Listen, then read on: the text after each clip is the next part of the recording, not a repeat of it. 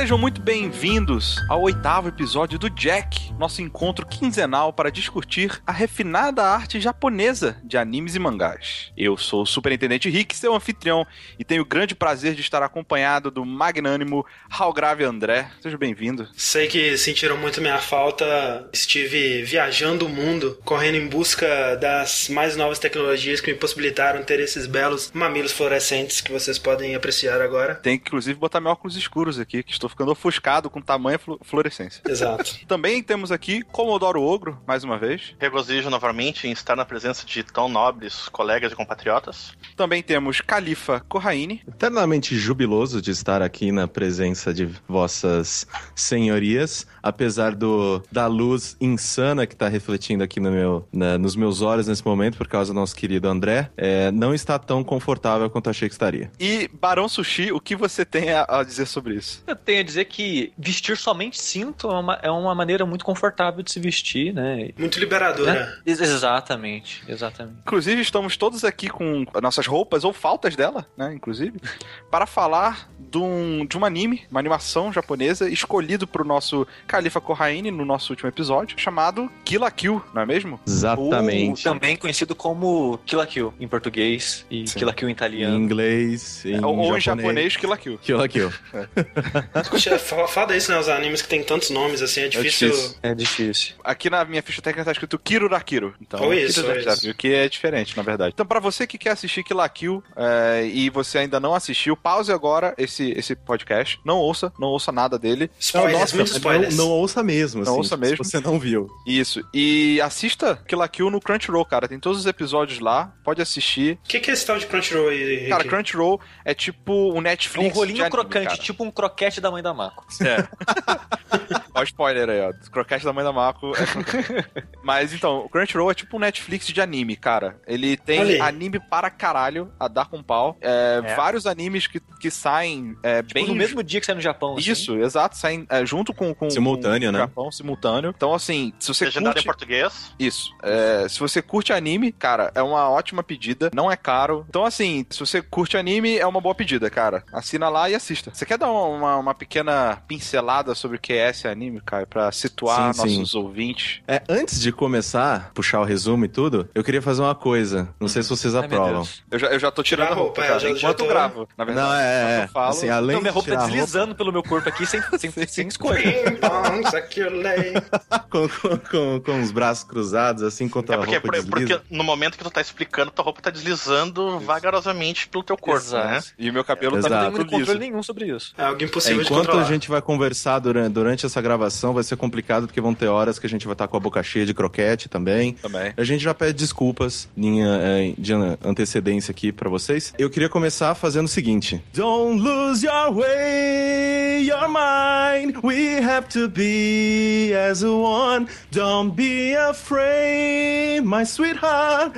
This is the way to be more strong. Então, depois dessa minha incrível e magnânima apresentação, vamos ao resumo de Kill la Kill. A história é sobre a Ryuko, Ma Ryuko Matoi. É, ela é uma estudante e ela quer vingar a morte do pai dela. Então ela vai em busca do assassino, que ela tem metade de uma tesoura, o responsável pela morte do pai dela tem a outra metade. Mas tem que, Ela tem que vai- que a tesoura Calma, é calma. gigante A da tesoura metade, é a metade do, do corpo dela, assim. Sim, gente, é uma espada. É é uma espada. Sim, é, é. Bom, pelo amor de Deus. Se você colocar la Kill no Google, você vê o tamanho da, da tesoura. Sim. Embora ela possa diminuir essa, essa tesoura de tamanho O que é depois. estranho, porque isso acontece de um episódio pro outro do nada, porque antes ela sempre andava Sim, com a mala. ah, eu aprendi aqui. né, É, é porque ia ser um saco ela carregar aquela maleta toda vez que ela ia pra todo, pra todo canto. E ela vai até essa escola, né, a Academia Honoji. E quando chega lá, ela vê que a responsável por toda aquela instituição é a Satsuki Kiryuin, que é a presidente do conselho estudantil. E ela diz que se ela for forte o suficiente, ela vai contar mais sobre o responsável pelo assassinato do pai dela, tentando jogar aquele verde, né? Que depois a gente descobre que é um puta de um verde. Sim. E aí a, a Ryukyo, ela, ela perde, né, nesse- nesses primeiros embates que ela tem. Ela foge, e numa dessas vezes que ela foge, ela encontra o Senketsu, que é a- uma roupa especial, que é feita de fibras de vida, e tudo isso a gente vai explicar melhor. Basicamente, o que vocês têm que entender no momento é que é um anime muito doido. É, de ação, né? Ah, Muita. protagonizado por uma personagem menina que. Sim. Ah, As, os personagens de foco são femininas, de É. modo geral, no desenho. Sim, basicamente todos eles,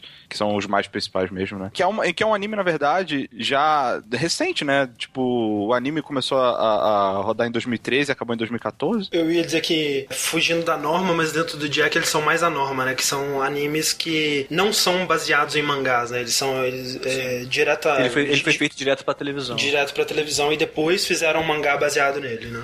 Sim, o que já é meio padrão, né, dos, dos dois caras que são os responsáveis pela, pela existência do Kill la Kill, né?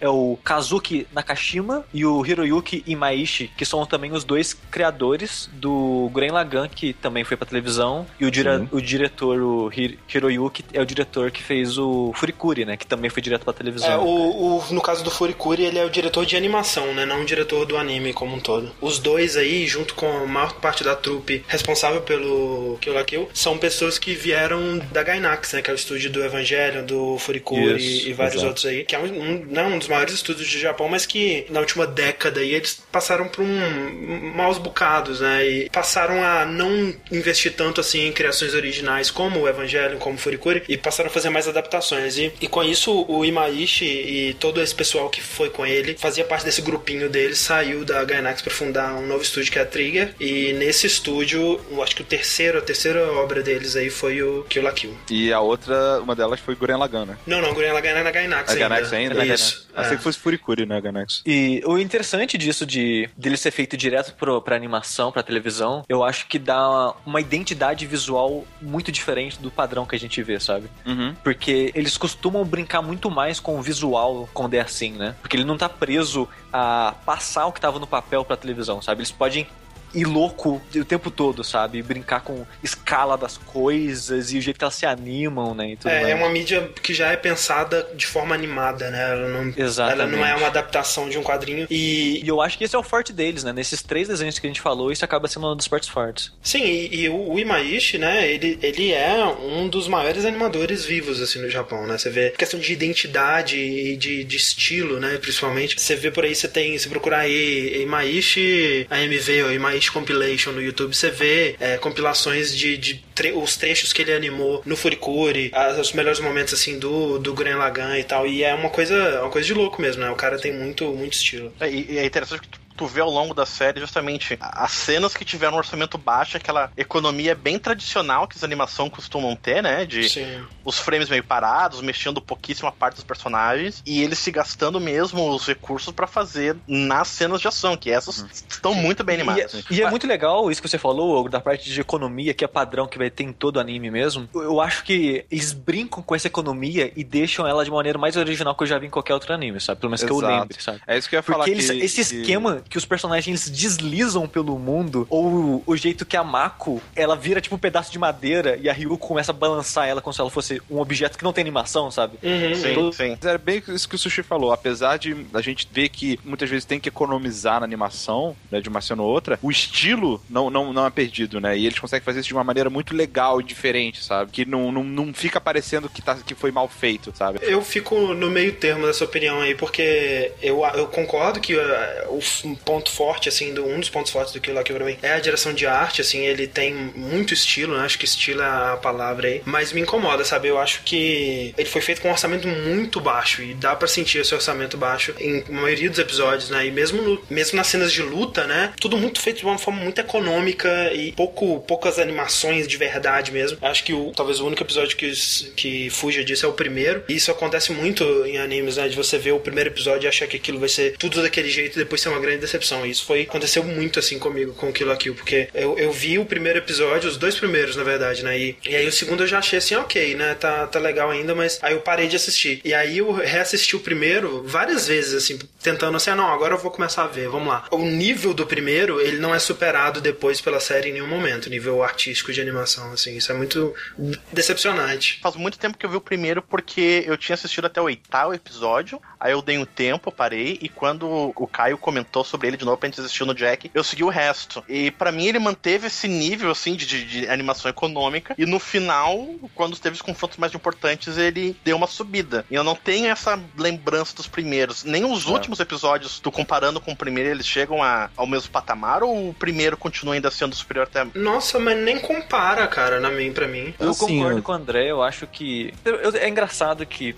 Eu também acho o primeiro episódio um dos melhores episódios da, da. Não só de animação, acho que de modo geral, porque ele vende o desenho de uma maneira que ele acaba não se pagando, na minha opinião. Porque ele é muito melhor animado e ele é muito mais frenético, o jeito que a história, tudo, tudo desenvolve, não é necessariamente é, reproduzido nos outros episódios. O ritmo cai bastante, come, ele começa a ficar muito mais redundante, praticamente tem episódios que são quase fillers, na minha opinião. Principalmente é, na primeira é, metade. A primeira, a primeira, metade ele é meio tipo monstro da semana, onde o monstro da semana uhum. é o, algum presidente de clube do uniforme de duas estrelas. Sim, e, eu, e tipo, eu tava reparando, porque eu vou assistindo e anotando os acontecimentos dos episódios na Pro Jack, e, e até a primeira metade, todo episódio par é, é, é, inútil, sabe? Se você tirasse ele, não faria falta nenhuma, sabe? Que é tipo assim, o primeiro episódio é importante, que é a abertura e tudo mais. O segundo, se você não assistir, não faz diferença. O 3 é importante. O 4 não faz diferença. O 5 é importante. O 6 não faz diferença. Ah, eu não sei, cara. Acho que assim, falar que não faz diferença é.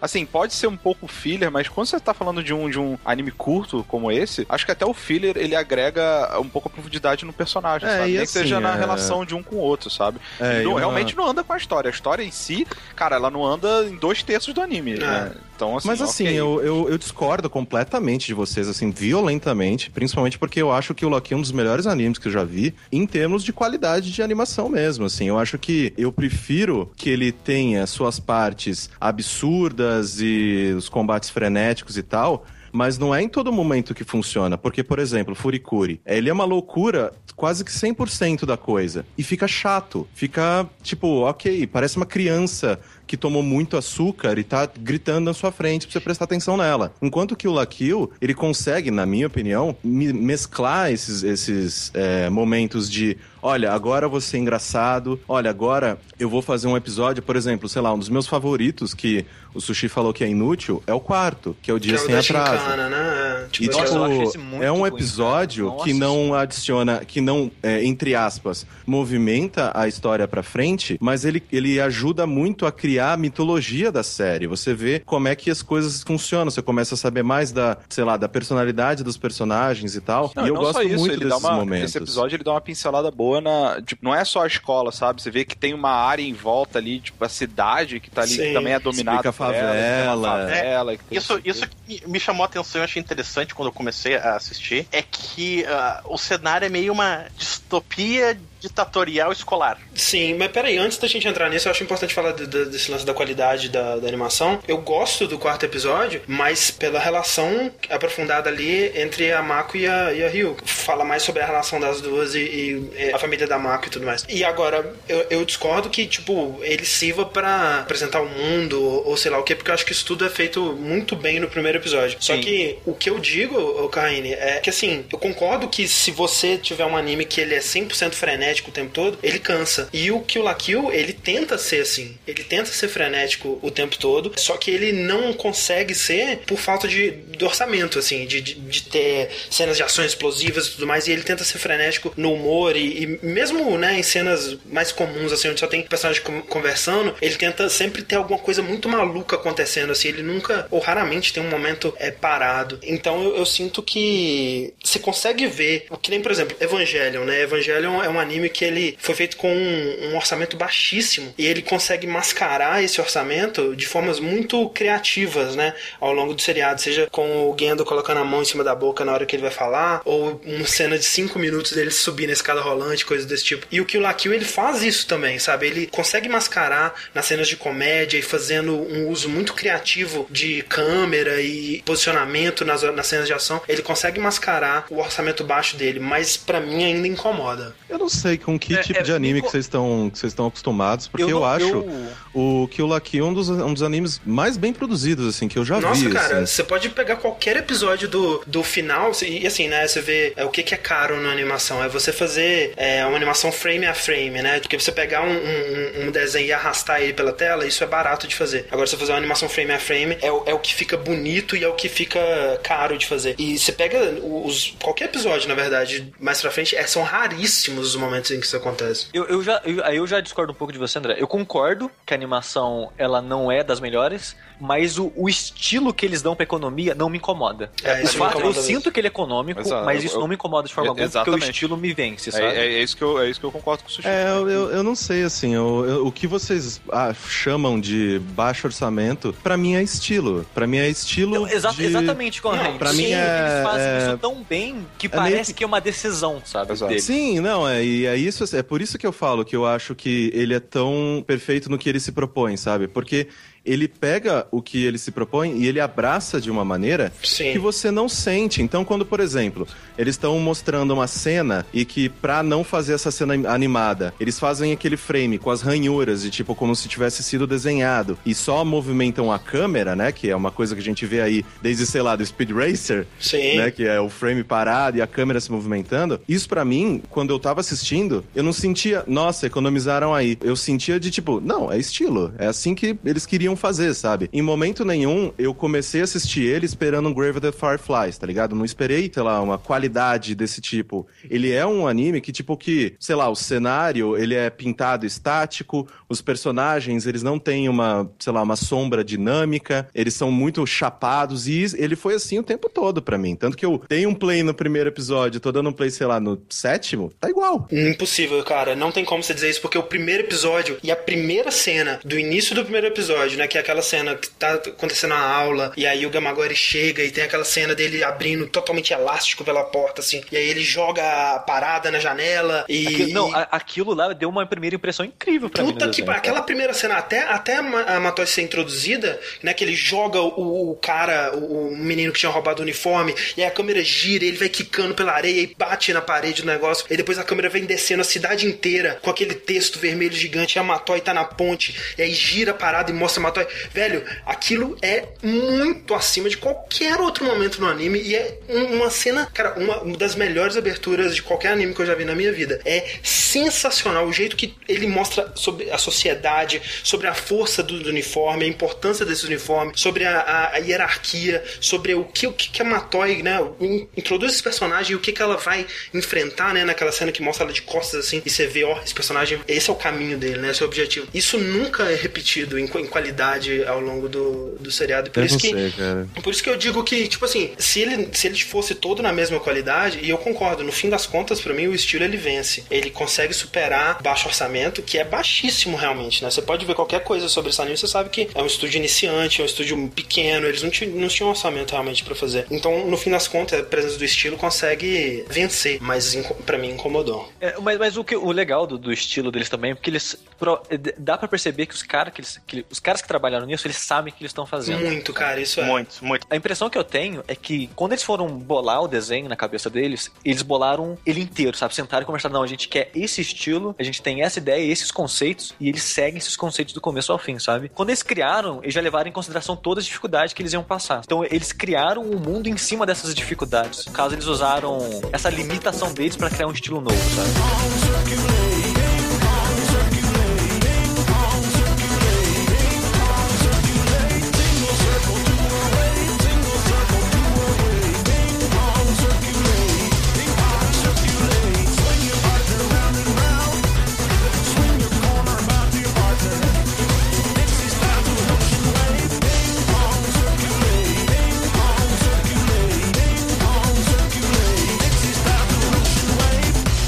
Mas assim, uma das coisas, né, que o Sushi acabou de falar e que eu acho importante pra caramba a gente discutir um pouco antes, é essa questão de que o mundo criado pra Kill la Kill, eu acho assim, se você para pra explicar, imagina a situação, você sentando na mesa de jantar com teu pai, e ah, eu vi que você tava assistindo um bagulho lá, sobre o que que é. Ah, já começou errado, que meu pai nunca viria eu Não, é. esse negócio, cara. Mas ok. Jamais deixaria Imagina se você tem uma, uma, uma, fa- uma família saudável Aham. e seu pai chega e, e, e se interessa pelas coisas que você faz, que é uma coisa que eu nunca tive. E aí, imagina a situação hipotética de seu pai perguntando: Filho, eu vi você assistindo um, um desenho ali, parece interessante, um monte de coisa explodindo, um monte de coisa acontecendo. Sobre o que que ele é? Quando você para pra pensar, explicar isso pras pessoas, de que, meu, são pessoas que usam roupas que deixam elas super fortes, a, a sociedade em que elas vivem é, é dividida em estágios e etapas conforme o quanto de estrelas você usa na sua roupa, e quanto mais estrelas, mais forte você é. Quanto mais forte você é, mais rica a sua família vai ser. Tudo isso, quando você vai explicar pra alguém, é retardado pra caralho. Não, é, eu, Só que eles abraçam isso de uma maneira em que tudo faz sentido. Tudo faz sentido. Nada tá fora do lugar, na minha opinião. Assim, essa, a sociedade que eles criam pra academia e tudo faz sentido na maneira com que ela é organizada e as pessoas trabalham pra que essa roda continue a girar. Os personagens de, ah, não, quem são os líderes? Pô, os, os presidentes dos clubes, que é uma coisa extremamente importante nas escolas japonesas. Mas é que assim, Então- uma- isso da, da sociedade, né? Que nem o Ogro ele chegou a comentar um pouco mais cedo, que parece que é uma sociedade pós-apocalíptica, né? Uma coisa. Completamente distópico, né? quando a gente tem a visão só da cidade, sim. Quando no mais pro final, quando você começa a ver o resto do mundo, o resto do mundo é do jeito que a gente É normal, conhece. só. exato. É, é louco só, isso. é só ali que é daquela maneira, né? Exato. E aí, né, que no final você vai descobrir. Bom, se você tá ouvindo esse podcast, por favor, você Spoilers, deveria né? assistido. deveria. A gente vai discutir todos os spoilers possíveis, mas Elas Sim, são a, irmãs. gente, a gente não vai segurar em momento algum. nem As, a- as duas são irmãs, tá? As duas de Exato. curta. Pronto. É, É, é, conceito, conceito clube do livro, cara. Clube É, do livro exato. você lê e vai discutir. Consome tá ouvindo aqui, né? Tá, mas você vê que toda aquela sociedade funciona daquela maneira porque a Satsuki já tá com o plano dela desde o começo. E ela faz aquela sociedade meio que voltada pra essa, entre aspas, meritocracia. Meritocracia. Pra justamente se voltar contra a mãe dela no final e combater as roupas. Correndo, agora que você já explicou um pouco sobre a, a história, o universo, você falou que é difícil explicar isso para as pessoas de fora. Eu acho que é o contrário. É que eles usam tanta coisa de referência da sociedade, do que a gente conhece do nosso mundo, de maneira um pouco distorcida. Então, eu acho que é muito fácil a gente pegar. Pra introduzir pra uma pessoa é, a base, assim, é muito mais fácil que apresentar Dragon Ball, na minha opinião. Porque você vai pegar assim, ah, eles vivem numa cidade fascista, meritocrata. O estranho é que é o negócio da escola, mas a princípio você não precisa citar que da, da escola dita isso, né? Você fa- fala que tem um grupo de pessoas, que o rank dela determina a riqueza da sociedade. Tudo isso que você vai dividindo, você consegue ver isso porque isso aconteceu na nossa história. E o lance das roupas também dá pra explicar, porque eu acho que é uma das coisas mais interessantes que eles fazem, tirando que as roupas são roupas mágicas, mas esse lance de como a roupa determina a classe social da pessoa. Sim. É muito legal, né? E como ela determina ela- o status dela de modo geral. Isso também é coisa que a gente vê no nosso dia a dia, é coisa que a gente vê na cara, sociedade. Olha só, sabe onde a sua roupa determine, determina o seu poder e o, o- o quanto você manda nas pessoas? Onde? No exército, cara. Ah, Sim. Inclusive, inclusive também é. Olha só que engraçado, é com quantidade de estrelas, olha que só, essas cara. Estrelinhas. Isso é legal porque pensa assim, ah, o Imaishi é um, um loucão e ele tá fumado, né? Mas, tipo, tudo isso é, é- tem muita influência histórica, realmente, né? Porque esse uniforme escolar que a gente, né, que virou, né, um dos, um dos maiores Características né, do Japão. características japonesas, ele surgiu mais ou menos ali perto da Segunda Guerra, né? A década de 30, década de 20, quando o Japão ele tá se tornando uma grande potência militar, né? E com essa porra toda do fascismo e tal. Uniforme de marinheira, cara. Os meninos, eles usavam um uniforme bem Do militar exército, mesmo, e as meninas usavam esse uniforme de marinheiro. Justamente pra, tipo, ter, né, começar a instituir essa mentalidade militar é, na- nas crianças e tal. E isso se manteve até hoje, né? E, e uma coisa que é interessante é que a ideia, né, do Kill la Kill, é, o primeiro broto, né, de, de, de conceito, surgiu pro Imaishi quando ele reparou que a palavra é, fácil, né, de, de fascismo, em japonês ela tem praticamente a mesma pronúncia que fashion, né, moda, né, então fácil, fashion e fashion. E aí ele começou a fazer essas conexões, assim, que tipo, o uniforme de marinheiro, né, que chama Seifiko, e outra leitura pra Seifiko é conquista, de conquistar, de você dominar uma, uma nação e tal. Inclusive, né, o, o nome, é, é tudo, todos os sobrenomes, né, do, do, do universo de Kill la Kill, eles têm uma piadinha desse tipo. tipo, o próprio título do anime Kill la Kill ou Kiro la Kiro vem de, de kill, né, de matar mesmo, mas Kiro também pode significar vestir, né? Então é aqueles trocadilhos que os japoneses gostam de fazer. E, e eu acho que isso é uma das coisas mais interessantes do anime pra mim, porque, tipo, o lance do, da sociedade fascista, eu acho que não chega a ser uma crítica ou nada, né? É só, é só um plano Não, de fundo, é, né? sim. Exato. Mas o lance da, da roupa, eu acho que não é necessariamente uma crítica, mas é um comentário social, o que eu acho extremamente interessante a maneira que ele faz. É bem, é sabe? bem interessante, sim. E uma coisa que é, que é interessante também é que, assim, essas roupas, né? Tem os Goku, né? Goku Uniforms, né? Que Sim. são aquelas roupas que a Satsuki criou para os alunos lá e aí ela distribui para os alunos de acordo com, com a meritocracia ou com os alunos que ela acha que são mais leais a ela, né? e Sim, tal. e ao mesmo tempo, todo mundo na escola é convidado a desafiar alguém, né, Pra tentar merecer um novo, um novo uniforme. O que, ou um o novo... que também é, é um tipo de comentário, né? Porque Sim. se você tem um uniforme maior, você é mais forte, como é que uma pessoa mais fraca vai te ganhar, né? Tipo, Sim, É, sim. meio que é, é meritocracia, mas não é, né? Porque é. um cara que tem uma estrela jamais vai conseguir desafiar e vencer um cara que tem duas. Sim, O de cima sobe e o de baixo desce, como já diziam as morenas. olha aí. Exato. Mas Bom, então, bom, bom, aí você tem esses uniformes, né, que a, Kiri- a Satsuki criou. Você tem ah, um uniforme especial, né, que, tipo, não, não, não, não é mass production, né, não, não tem Sim. tantos assim, que são os... Qual é o nome? Kamui. O Kamui, né? Kamui. Que a personagem lá, Ryuko, né, ela, ela tem um Kamui. Ela encontrou um Kamui na, na casa antiga dela, no porão, assim, onde o pai dela trabalhava e tal. E o Kamui fala com ela, não sei o que, e parece ser um uniforme que não, não é parecido, né, com esses Goku aí, só que ele é muito mais forte e, e ele absorve, né, o, As fibras as fibras da vida que é o que dão força, né? Mas é um plot twist aí, gente. Ó, spoiler do final. Essas fibras da vida são alienígenas, né? Que escolheram os seres humanos. Então, tipo, não fomos nós que criamos as roupas. As roupas nos escolheram, né? O Homo sapiens, só né, no universo do, do Kill la Kill, só evoluiu como espécie porque é, esses ETs nos escolheram e nos vestiram. Com isso, e- é, eles conseguiram nos fazer com que, fazer com que a humanidade se expandisse pelo mundo inteiro.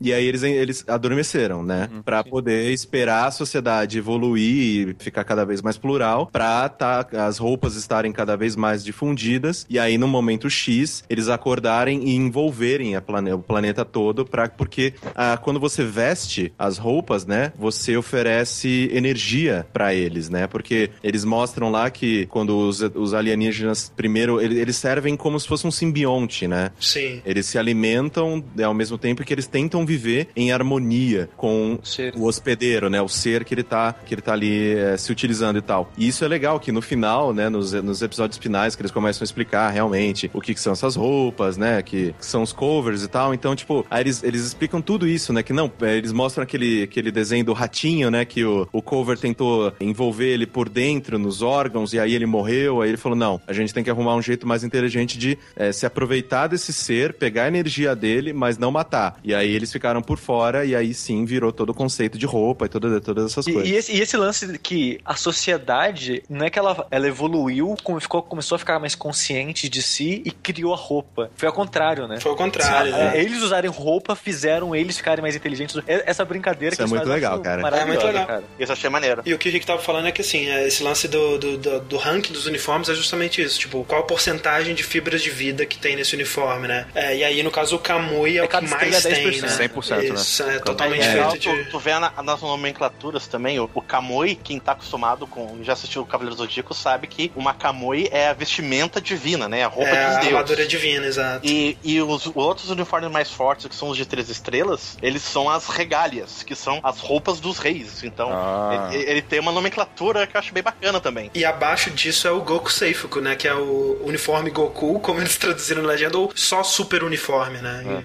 Sim. Sim, e é legal porque, assim, os uniformes de três estrelas, eles têm 30%, né, das fibras de vida, porque mais do que isso, o, humano ser humano normal não aguenta. aguenta. Ele é consumido pela roupa, né, o poder da roupa é tão forte que consome aquele ser humano e aí a roupa fica descontrolada e não é isso que eles querem, né, eles só querem meio que, na- no que, o que a Satsu, é, o que, não, o que a Satsuki quer fazer, né, o plano todo dela é distribuir esses uniformes para os alunos que são mais capazes, mais fortes, ou seja lá qual que foi o, o ranking que ela fez na cabeça dela, mas ela distribui esses uniformes para que eles se aproveitem dessa força para poder combater as outras roupas, né?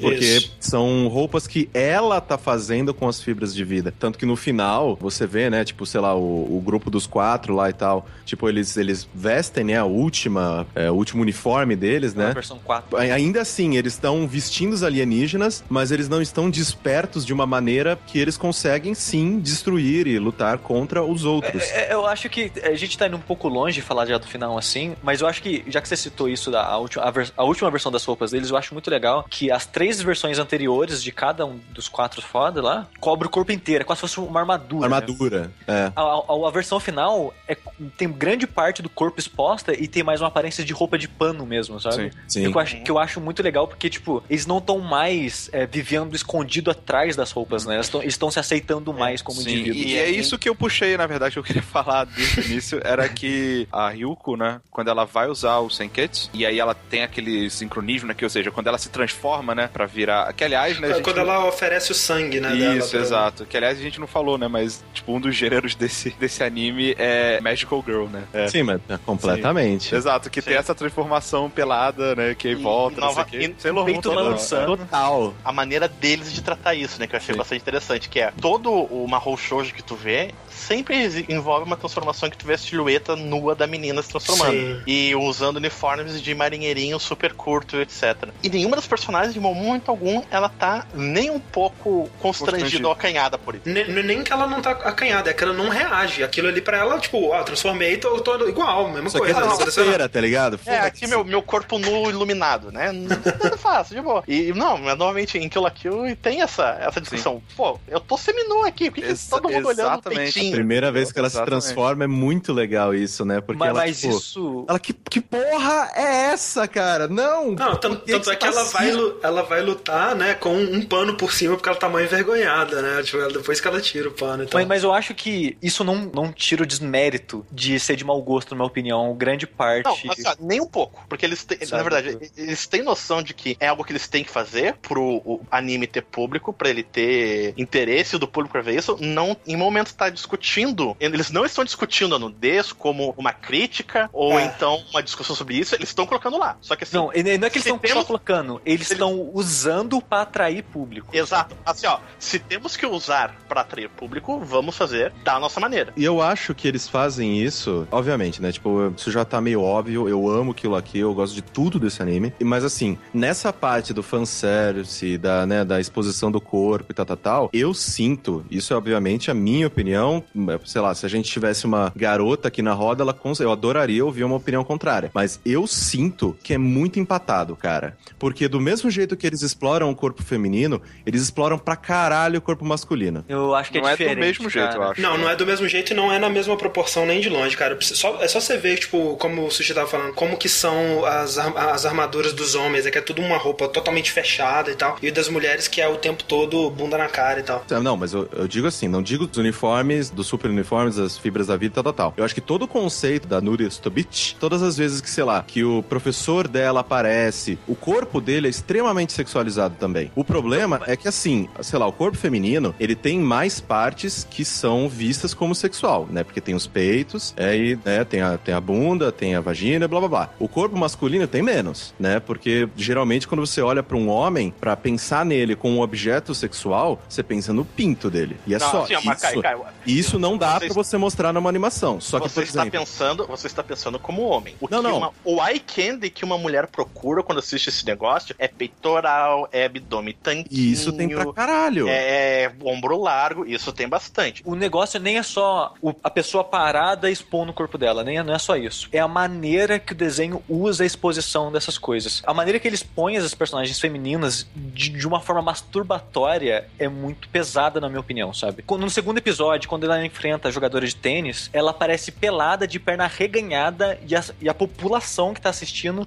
Sim. literalmente faz uma, uma montanha de gente em frente a ela, com o nariz sangrando e olho no coração, vendo ela pelada de perna reganhada, Sim. sabe? Mas sabe o que eu acho Isso, legal? e Olha esse só. tipo de acontecimento acontece direto Sim. no desenho, sabe? Mas- É só ver a transformação do- dos uniformes Kamui Aham. também, né? A, a diferença, gente, que eu acho maior e aí do Kill la Kill pros outros é o seguinte: normalmente fanservice, ele, ele, ele é uma parada que é feita só pra quem tá assistindo, saca? Tipo, normalmente ele não é admitido ou reconhecido dentro da história do, do, do Sim, anime, sim, sabe? tem essa Tipo, também. você tá andando, aí tem um paint shot, né? Um, um- uma- uma- um ângulo lá que pega a calcinha da menina e acabou, velho. Tipo, é o ângulo da câmera, não é como que o, o, o pessoa que ela tá interagindo tá vendo, nem nada do gênero, né? O Kill la Kill, ele, ele tem esse fanservice e é fanservice. Não tem. Assim, é fanservice porque não precisava ser aquilo, sabe? Mas é, ele. Ele meio que- discute. é, ele meio que. Ele, ele, ad- admite ele- ele discute. é, ele. Eu não acho que discute, cara. Não, eu, Cara, acho que ele, ad- eu acho que ele admite. Assim, discutir o quê? O que, que seria discutir, tá ligado? Eu, eu não sei que, quais expectativas que vocês têm sobre discutir, sabe? Eu acho Porque- que ele discute mais do que qualquer outro anime. E eu acho que assim, é, E, e eu, eu acho super foda, assim, e, e voltando. Tipo, quando eles. Só pra completar meu, meu pensamento. Você tem, você tem a Matoy, né? Aí ela usa a primeira vez o Kamui dela. E ela tá com vergonha, né? Ela, não- ela não quer usar. Ela vê, caralho, velho, por que que estão me colocando desse jeito aqui? E aí ela tem que se cobrir e ela não é tão poderosa por causa disso, sabe? Ela, ela, o fato dela tá com vergonha significa que ela tá se segurando, que ela não tá se esforçando ali na, pra usar aquela roupa lá daquele jeito, tararau, tararau. E aí, cara, você tem a, a Satsuki, teoricamente é uma garo é a pessoa ali que tem a maior resolução, né? Convicção de todos É, os ela é personagens. empoderada pra caralho, né? Exato. ela tem o olho no objetivo o tempo Total, todo. né? velho. Que ela vira e caga pra isso, velho. É, tipo, ela... nem registra na Mano, cabeça e- dela. não, e quando, e quando a, a Matoy vira e fala assim, mas você não tem vergonha? Ela vira e fala assim, cara, isso aqui é- não é nada pro meu objetivo. Se eu tiver que ficar nua pra realizar minhas coisas, eu vou fazer e foda-se, tá ligado? Isso é uma forma de discutir, sabe? Isso é uma forma de, Sim. tipo, porque te- tem toda, toda a discussão de mulheres com mulheres, inclusive, sabe? Que, tipo, por exemplo, ah, você sair no carnaval seminua é um desrespeito com as mulheres, você tá se vendendo. Mas a mulher que saiu nua no carnaval, ela vira e fala, não, cara, eu tô sempre que eu quero, ninguém me obrigou, isso aqui é, é- é o meu corpo, eu faço o que eu quiser com ele. Então, tipo... Mas o Rick, mas ao mesmo tempo que ela tem esse comentário no comecinho do desenho, né, pra discutir por que, que elas estão peladas, não sei o que lá, Uhum, uhum. e joga fora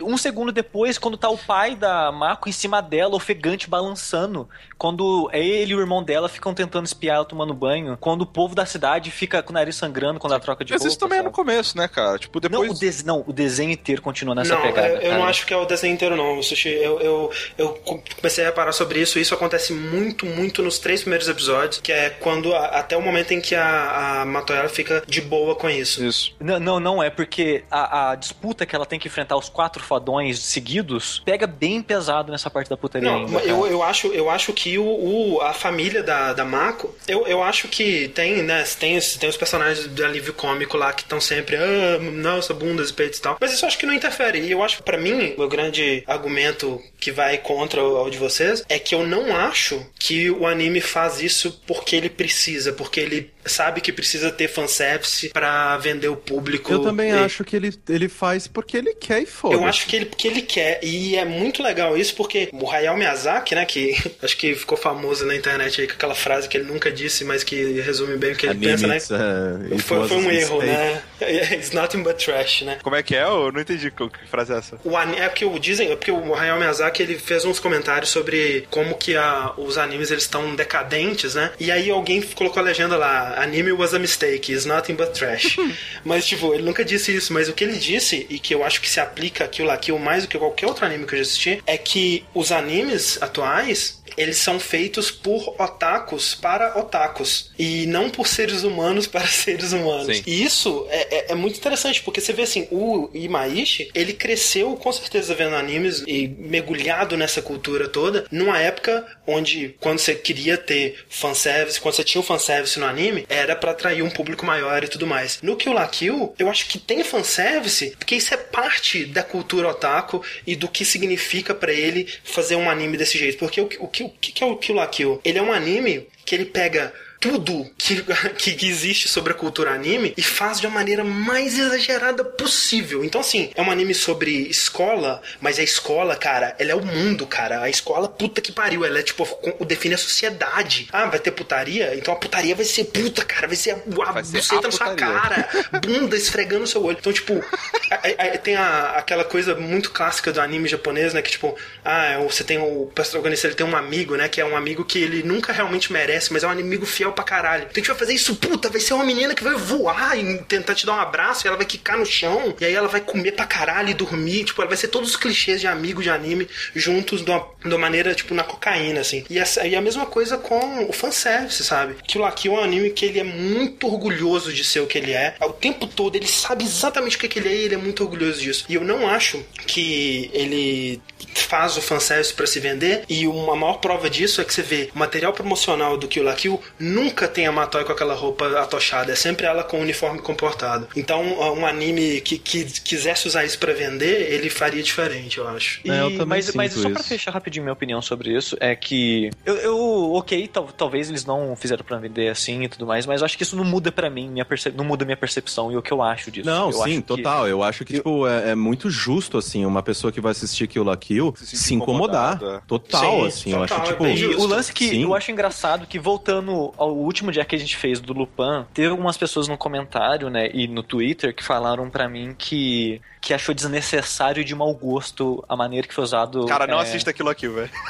A, sex, a, sexualidade da, da Mini Fujiko. Cara, tipo, foi, não podia ser melhor fazer um desenho seguido do outro, porque você vê a Mini Fujiko, a Mini Fujiko é aquela mulher elegante que sabe que é sexy e não tem medo de expor a sexualidade dela, mas ela faz isso de uma maneira muito sutil, sabe? Sim. O Kill la Kill não. É aquela menina vulgar que senta de perna é, reganhada, mostrando calcinha. É, foda Eu também não vejo Eu não vejo isso. Eu não, eu não acho que a nudez... Tem duas coisas diferentes. Tem a nudez pela nudez e tem a nudez sexualizada. Eu acho que raramente a nudez de Kill la Kill é sexualizada. E, ela, pra geralmente... Mim, pra mim é o contrário, cara. A maioria das vezes eu sinto que é sexualizada, cara. É, eu acho que é diferente. É, é uma, uma garota que ela tá simplesmente expondo o corpo dela e, tipo, né, pessoas vão sexualizar isso, mas eu não sinto que... Tanto é que eu não fico não ficava desconfortável quando eu Kill la Kill no, no anime. Sabe o que é engraçado? Eu, parecido com a, isso, é, é uma coisa que eu, eu fui notar só, só depois que eu terminei de assistir, né? Igual a Ryoko, no início, me incomodava muito mais, sabe? Tipo, quando ela ficava assim, eu ficava, caralho, que merda, né? Que vergonha Sim. do caralho.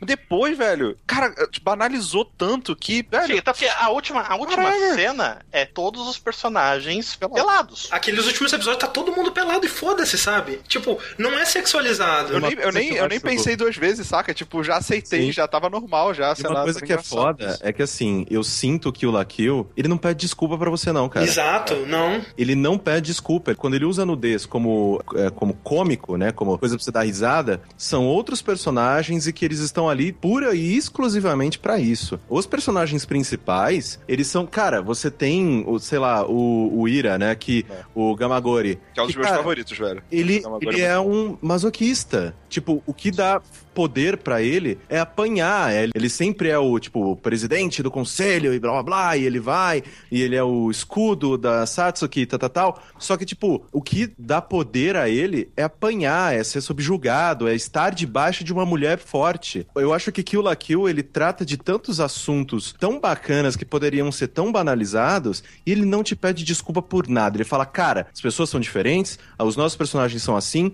e a gente vai mostrar o dedo do meio para vocês, porque a gente é assim.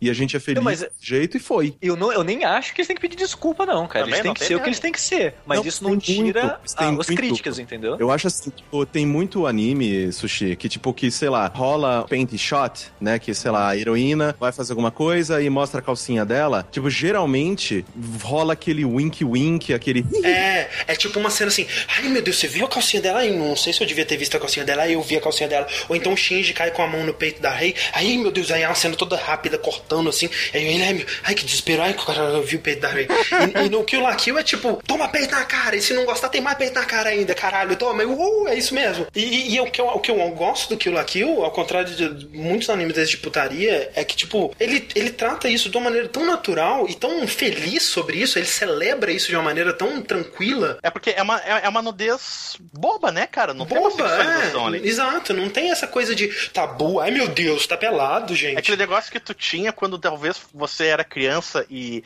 a sexualidade não passava na tua cabeça, tu aquele, ela tá pelada, tipo assim, uhum. entendeu? E, e, isso acontece no começo, né? Tipo, tanto é que é, eu, eu, eu foi uma. O primeiro episódio foi uma, uma jornada, né? Uma montanha russa de emoções pra mim. Porque quando a, a Ryuka é apresentada, eu falei, caralho, que personagem foda, né, cara? Estilo assim, tão. Mais uma vez, o estilo da Trigger é fantástico, character design incrível, assim, cê, né? Você vê a silhueta dela assim, ela é, é um personagem muito bem feito, muito. Você fica interessado né, em saber quem é esse personagem, por que que... E aí acontece toda essa coisa dela transformar, né? E eu, putz, cara, perdeu aquilo que eu tava achando legal, né? De, de ser um personagem quase tomboy, né? Uma coisa meio masculinizada. Ela tem um, é um jeito de falar que parece um jeito de falar mais masculino e tal. E ela perde isso quando ela vai no, no Kamui, né? E eu fiquei, caralho, será sério que vai ser isso mesmo? E vai, vão transformar isso num, num anime, né? De, de putaria desnecessária. E eu fiquei surpreso, porque não foi essa direção que eu vi o anime ser levado. E, e, e claro que, tipo assim, você pode dizer, ah, eles justificam falando que, ah, quanto mais, quanto menos vergonha você tiver de ficar pelado, mais você vai ser forte. Ah, eles estão dizendo isso para poder mostrar mais bunda. Então mesmo, mas tipo, é, é, um bom motivo, sabe? É uma boa justificativa. Se eles Porque querem ela mostrar tá a bunda, cada vez mais natural com o próprio corpo, se aceita, né, como pessoa e, e vai, sabe? E é uma mensagem muito positiva essa, cara. É muito legal um, um anime com essa mensagem. Comparando já com essas paradas que os meus sobrinhos jogam, chamada videogame, né? É uma maneira diferente de tu justificar e, e colocar uma nudez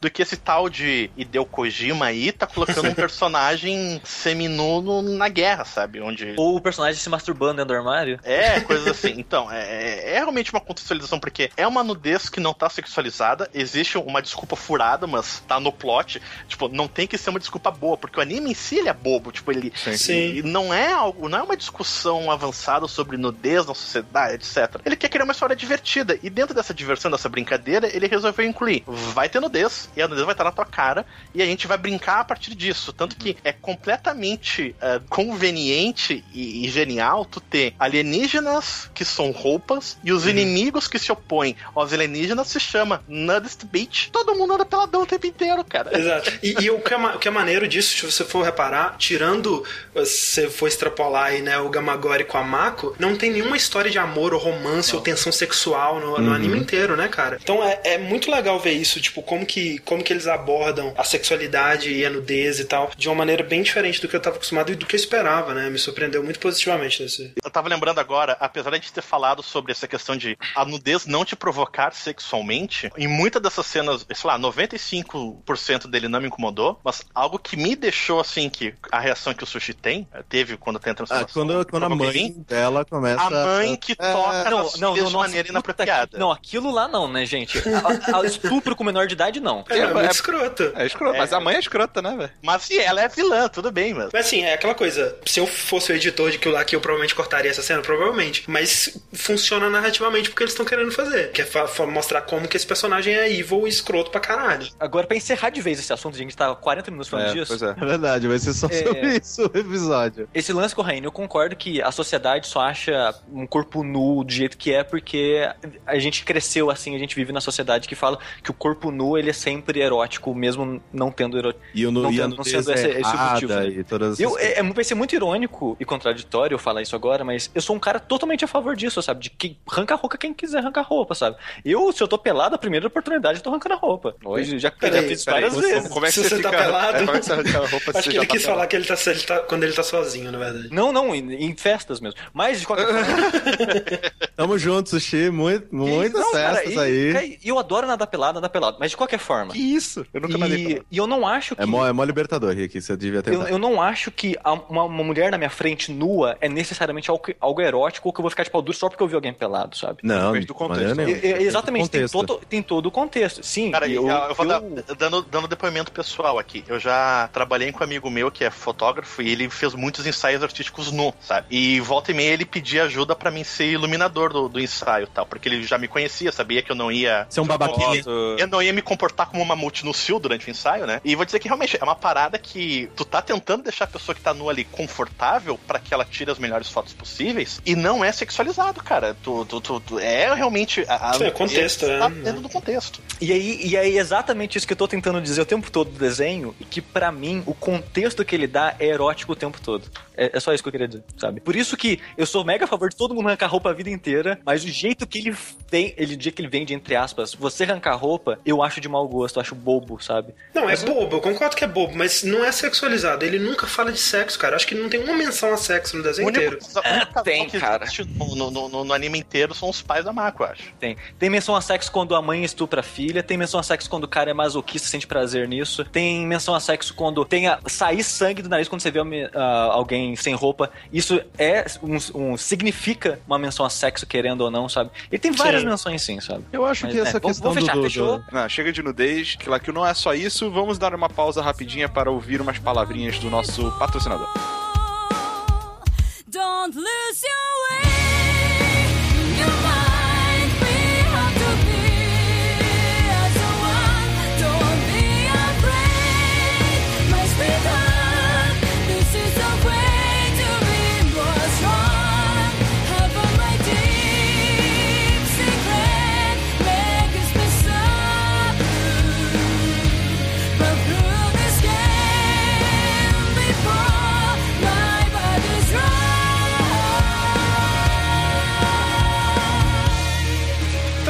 gente, vai falar aqui de um patrocinador muito legal, muito importante, muito bonito, né, cara? Nosso Uma- melhor uma patrocinador pessoa- de todos. Deveras bonito, simpático, né? Elegante. Sim. Uma pessoa de muito garbo e elegância, que é você. Porra, Você tá vi, Você, João, Letícia, Rafael, Antônia, Jeca, Thiago, Andréia, Maria, Carlos, Pedro, ó, Silvio, Caio. Daniela.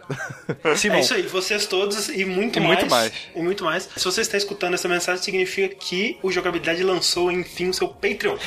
Nossa. Caralho, velho, finalmente. Petra. Puta que pariu. Isso significa, dentre outras coisas, que nós é, estamos contando com a sua contribuição financeira para continuarmos existindo e expandirmos além das estrelas, ao infinito e além, juntamente com o nosso provável futuro membro, Caio Corraine. Olá, Aê. gente. Estou aqui. Tomara que a, a- a esse ponto, né, a, a meta pra gente ter o Caio Corraine nos nossos corações já tenha sido atingida há muito tempo.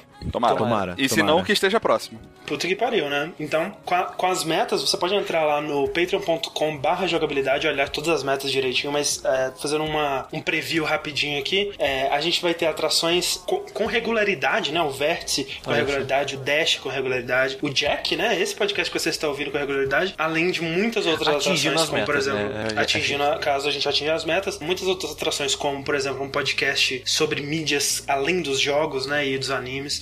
Veja a gente falando, fazendo um podcast sobre pornô. Olha que alegria. É, basicamente, né? Um podcast só sobre, com perguntas que vocês nos mandam, Exato. que é onde a gente fica retardado. Que vai é, ser um podcast sobre É pornô. muito engraçado. Sem, sem, sem, sem filtros Sem esse podcast. Nenhum filtro, só o, o meu filtro na minha cabeça. No caso, só um filtro de ruído mesmo no podcast. Mais séries de, de gameplay, né? De, de vídeos. é, por exemplo, ontem uma série do Corraine conversando com desenvolvedores independentes. Exato. Uma série onde eu vou pegar jogos que foram muito importantes no passado para onde estamos hoje no presente. Temos a série do Sushi superando desafios e, é, conseguindo E sendo babaca por liberar isso. seu sétimo sentido e sendo muito babaca. Ou falhando miseravelmente. E vocês sendo babaca comigo por isso. Exatamente. Eu espero muito mais essa do que assim, tem muito conteúdo, gente. Então é, é, a gente precisa, é, além de todo esse conteúdo, né? Talvez seja a meta mais interessante, mais divertida para todos cara, o nós. sonho da minha vida, gente, por favor. Sonho da vida do sushi, a Não, não, eu, jogabilidade. eu- casa. não, eu só queria deixar claro que eu não tô exagerando, tá?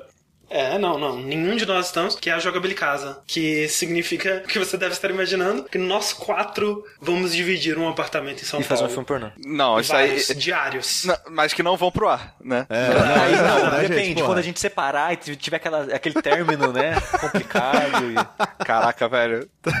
Posso- mudar de ideia, né? Não quero morar no sushi, não, cara.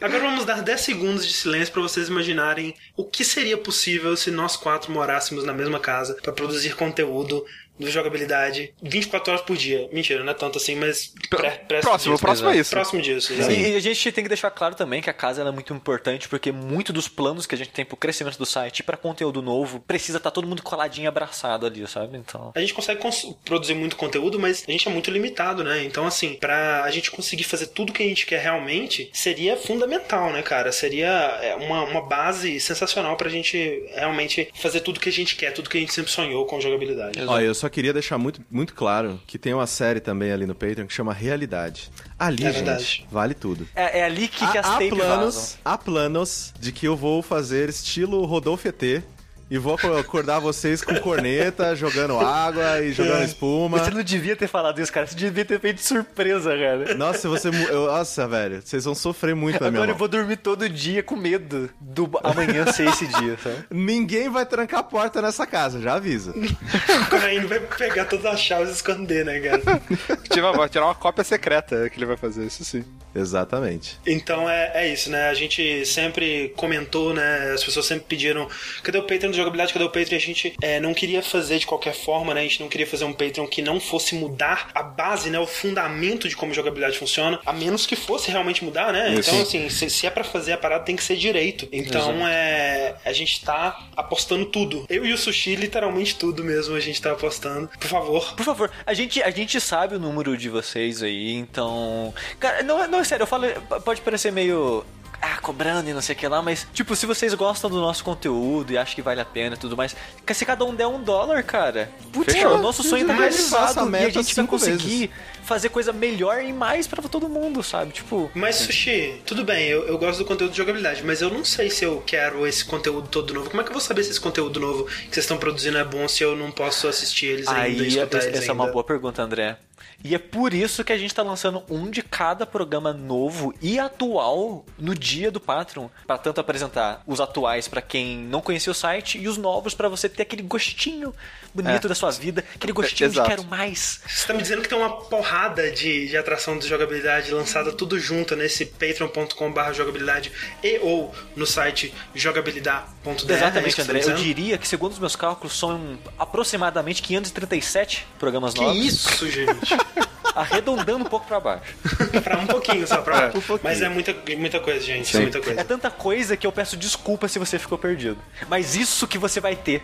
É, a gente tá, tá tudo organizadinho lá no, no- na página do Não, Patreon e no nosso perdido site. no caso que é, meu Deus, é tanto conteúdo, é tanto conteúdo que eu faço da minha vida. O que você faz, você Que ajuda aquele, a gente. aquele meme do cara que não consegue segurar todos os limões de uma vez só. Meu Deus, tantos exatamente. limões, cara. Se você é essa pessoa, faz o seguinte, deixa os limões no chão, vai lá no patreon.com.br jogabilidade e ajuda a gente com qualquer quantia, qualquer dólarzinho, qualquer um dólar já é muita coisa. Isso.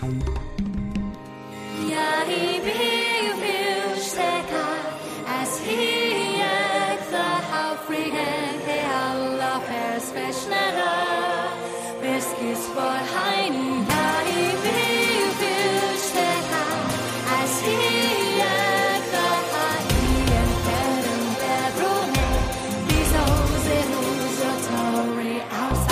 coisa que eu gosto muito em Kill la Kill e que eu fui descobrindo isso ao longo da história e tem sempre aquela sensação assim, será que é eu que tô colocando coisa da minha cabeça ou será que ele tá tentando dizer alguma coisa com a história dele mesmo? E no final isso fica bem claro pra mim, que é assim como Furikuri, assim como outras tantas histórias, é uma história sobre crescer, né? Sobre você passar da infância para né, o adulto. Como um bom anime, ele faz várias referências a isso de formas pouco sutis, né? Então assim, tem aquela coisa toda da roupa especial, assim como a menstruação que chega pra menina, a roupa ela é ativada pelo sangue e quando o sangue chega, é, ele simboliza um momento em que o seu corpo vai mudar e a sociedade vai olhar pro seu corpo de uma maneira diferente. E você vai se sentir diferente. Mais poderosa? Não entendi essa parte. Não. Não, se sente frágil a princípio, até você aprender a lidar com isso. Ah, você tem que aprender a é. lidar e descobrir o seu verdadeiro É, é poder. uma coisa que, crescendo junto de irmãs, primas, etc., elas se sentem, quando o- as curvas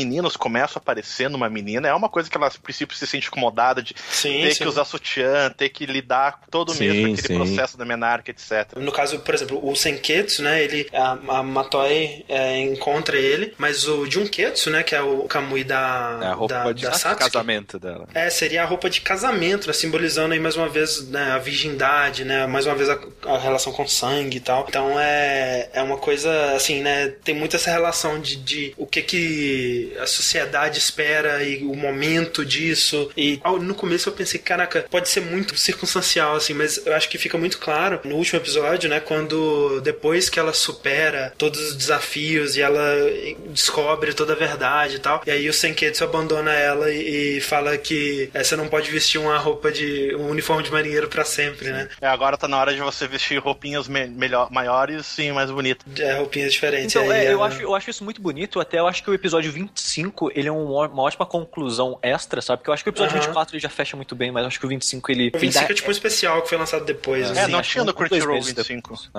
Não, Ele mas não tem nada muito. Assim, é legal, dá uma, uma fecha- um fechamento interessante. É só pra mas- você meio que É. retomar aqueles personagens e ver o, o depois, né? Sim, é porque eu- ele coloca o contexto. Isso que o Senketsu fala no final. Tipo, você não vai usar mais essa roupa de marinheiro, porque você, você vai, tipo, vai sair da escola, vai ser, você vai viver o resto da sua vida agora. Você não precisa mais me usar o seu uniforme, Sim. sabe? Então, essa despedida simbolizando esse fim desse arco da vida dela, esse episódio 25, ele faz isso muito bem com todos os outros dilemas da sua vida, sabe? O que, que você vai fazer agora? Quem é você agora? Você, quanto você evoluiu nesse período e como você é Uhum. um ser superior, entre aspas, a quem você era no começo do, do ensino médio, sabe? E Eu isso é acho uma coisa que eu, eu acho muito foda, Sushi, na vida de todos nós, que quando a gente tava na escola, a gente era definido pela escola. Opa. Por Sim. estar na escola, o que você fazia na escola, a sua Tem- vida na assim, escola. tem muita gente que não conseguiu passar pra frente, que ainda usa. a Que até, escola. hoje, É, pois é, é. que até hoje tá aí usando aquela porra da mesma, sei lá, da jaqueta da, da, da fraternidade. Não cresceu nessas porra. No caso do, do, do Kill la Kill, né? No, no- na escola japonesa, o clube que você frequenta, né? Isso é muito importante e tal. Então tem tudo isso. E, e você pode dizer, né? Você pode falar que como o Kill la Kill ele, ele coloca a escola como a coisa mais importante, o centro do mundo, é muito como o que você vê, né? Quando você tá na escola, pra, esco pra você a escola é o centro do mundo. E depois, né, quando você termina a escola, você fica, caralho, velho, a escola não era nada, né, cara? Era só Fudeu, um... eu quero voltar pra lá, cara. Era muito mais fácil. Exato. Então tem muito dessa sensação, eu gostei muito É, disso. Mas sabe, o- É. uma coisa que eu, que, eu, que eu queria comentar, que eu, que eu gosto muito, muito, muito que ele faz, é a repetição de signos. De tipo. É, Todo mundo é de sempre- peixes, né? Não, não.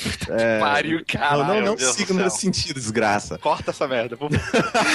Droga, pior é aquele que vai editar. Não! Mas sabe assim, por exemplo, quando a Satsuki ela aparece, sempre tem o salto batendo. Sim. Sim. Aí eu- eu- quando a mãe dela aparece, começa aquela música.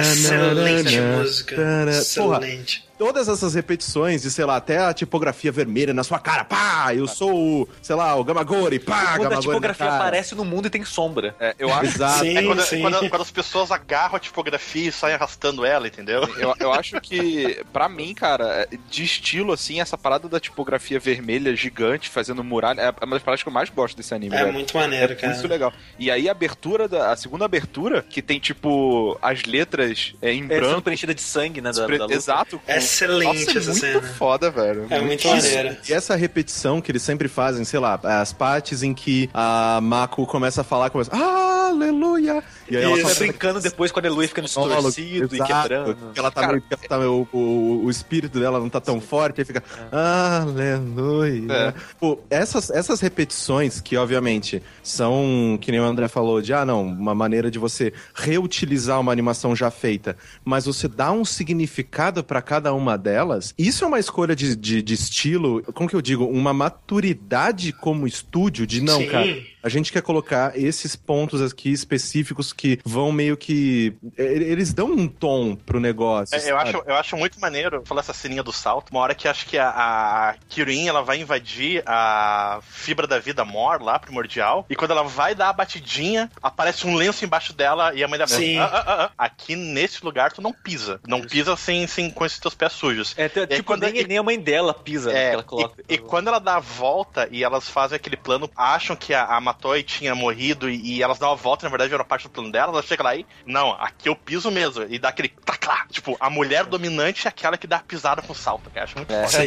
E eu acho legal isso sobre a, sobre a economia na animação também, Corrine. O, o lance, esse lance da Mako, né? Que chega, ah, aleluia. E aí ela sempre tem a mímica dela, né? Que ela começa a falar uma Que porrada são só de coisa. frames únicos, né? É, exato, que são só frames parados e é, tipo, muito estiloso, né? Tipo, é, é uma daquelas coisas realmente, a decisão que a gente precisa tomar, porque a gente não consegue animar tudo e, e a gente precisa poupar dinheiro de uma forma muito criativa, E o né? pior de tudo é que eu sempre acho essas partes tão engraçadas. De uma, de uma maneira, de uma maneira meio muito ridícula. Que, tipo, sempre que a Mako faz a mímica da Ryuko, que ela faz a, Segurando o cabelinho, a, cabelinho. a mãozinha na, na franjinha, cara, eu, eu, eu, eu, É eu cuspo de dar risada. Velho, a, Ma- a Mako, de- assim, mas assim, tem a Mako, o universo e os outros personagens todos daquilo aqui. A Mako é o melhor personagem. Daqui, o, meu, o meu episódio favorito é o que ela vira o uniforme de doce. É, é excelente, que ela vira o Jojo. É muito É bom, cara. esse É episódio, muito bom esse episódio. Tanto que eu fiquei muito feliz no final, quando tu vê que o, o rapaz do clube de costura lá, vou fazer novas versões dos uniformes muito mais poderosas. Isso. E aí tu vê assim, Primeiro que claro, ele vai fazer o uniforme do- do- dos quatro maiores, né? Que são os É. principais lutadores. Daí chega a Mako com o uniforme das estrelas, ficou muito feliz, cara. Aí, por que que tu fez o uniforme delas e não o nosso? Daí, ah, porque ela é a pessoa mais inútil aqui e quando ela ganha o uniforme, ela fica uma das mais fortes. Então, o custo-benefício é muito maior. E faz sentido, né? E aí tu vê eh, ela, as- ele mostra no, naquele. Eles têm, eles têm aqueles monitorzinhos de LCD de baixa resolução que eu acho muito legais, sabe? Ah, E aí mostra ali as estatísticas dela, tudo zerada. E aí quando ela coloca o uniforme, tudo vai pro máximo, exceto a inteligência que continua no isso zero. continua zero. Exato. Mas o, a, a Mako, eu, eu. Eu queria falar mais um negócio dos singles antes de mudar pra é que isso que você falou, correndo é muito verdade, porque eles fazem isso muito bem. E isso martela você e marca você de uma maneira que, tipo, o sapato ele vira um símbolo muito forte no desenho, sabe? Esse Sim. clact, sabe? E ele usa constantemente, ele sabe que isso é importante, então ele, ele usa isso pra momentos de dar impacto. A luz do, do cabelo, que a, quando Não, a, sei acho- lá, eu- a eu- Satsuki eu- aparece, a luz dela é branca, e quando a mãe dela aparece, é o, é o arco-íris, Arco-íris. assim. É, então, Ah. eu acho Ah, é que um negócio bem Senhor dos Anéis, né? Lembra do Gandalf o branco e o Saruman de todas as cores? Ah. Sim. Mas E eu mais acho, cores. eu acho muito foda isso do da, a luz, todo o efeito e o uso de luz nesse mundo, eu acho muito foda, sabe? Porque é engraçado que você consegue sentir quando a Satsuki vai aparecer no começo do desenho, porque você vê um feixe de luz, você fala, vai aparecer. Ela aparece, sabe? E Sim. você consegue construir isso através desses símbolos que eles criam pra você. E falando já de iluminação, que eu acho que esse efeito de iluminação, que parece tosco, mas ao mesmo tempo eu acho muito foda, sabe? De que eles fazem. Eu adoro o design da mãe dela, sabe? É tão É, a personagem, É muito maneiro, ela é detestável, eu acho que essa é a ideia dela, sabe? Porque ela, Sim. ela é o Hitler, basicamente.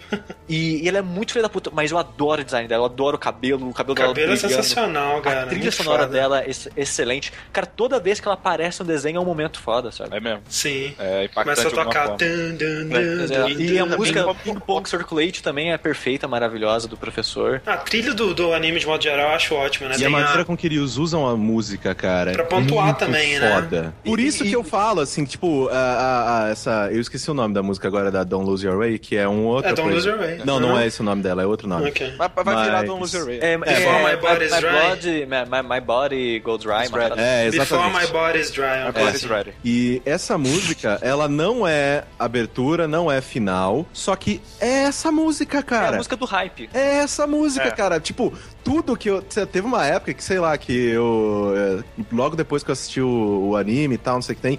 Aí teve aquela minha época de período, meu período sabático no Recife e tal. Direto, eu ia correr. Puta, é essa aqui mesmo, velho.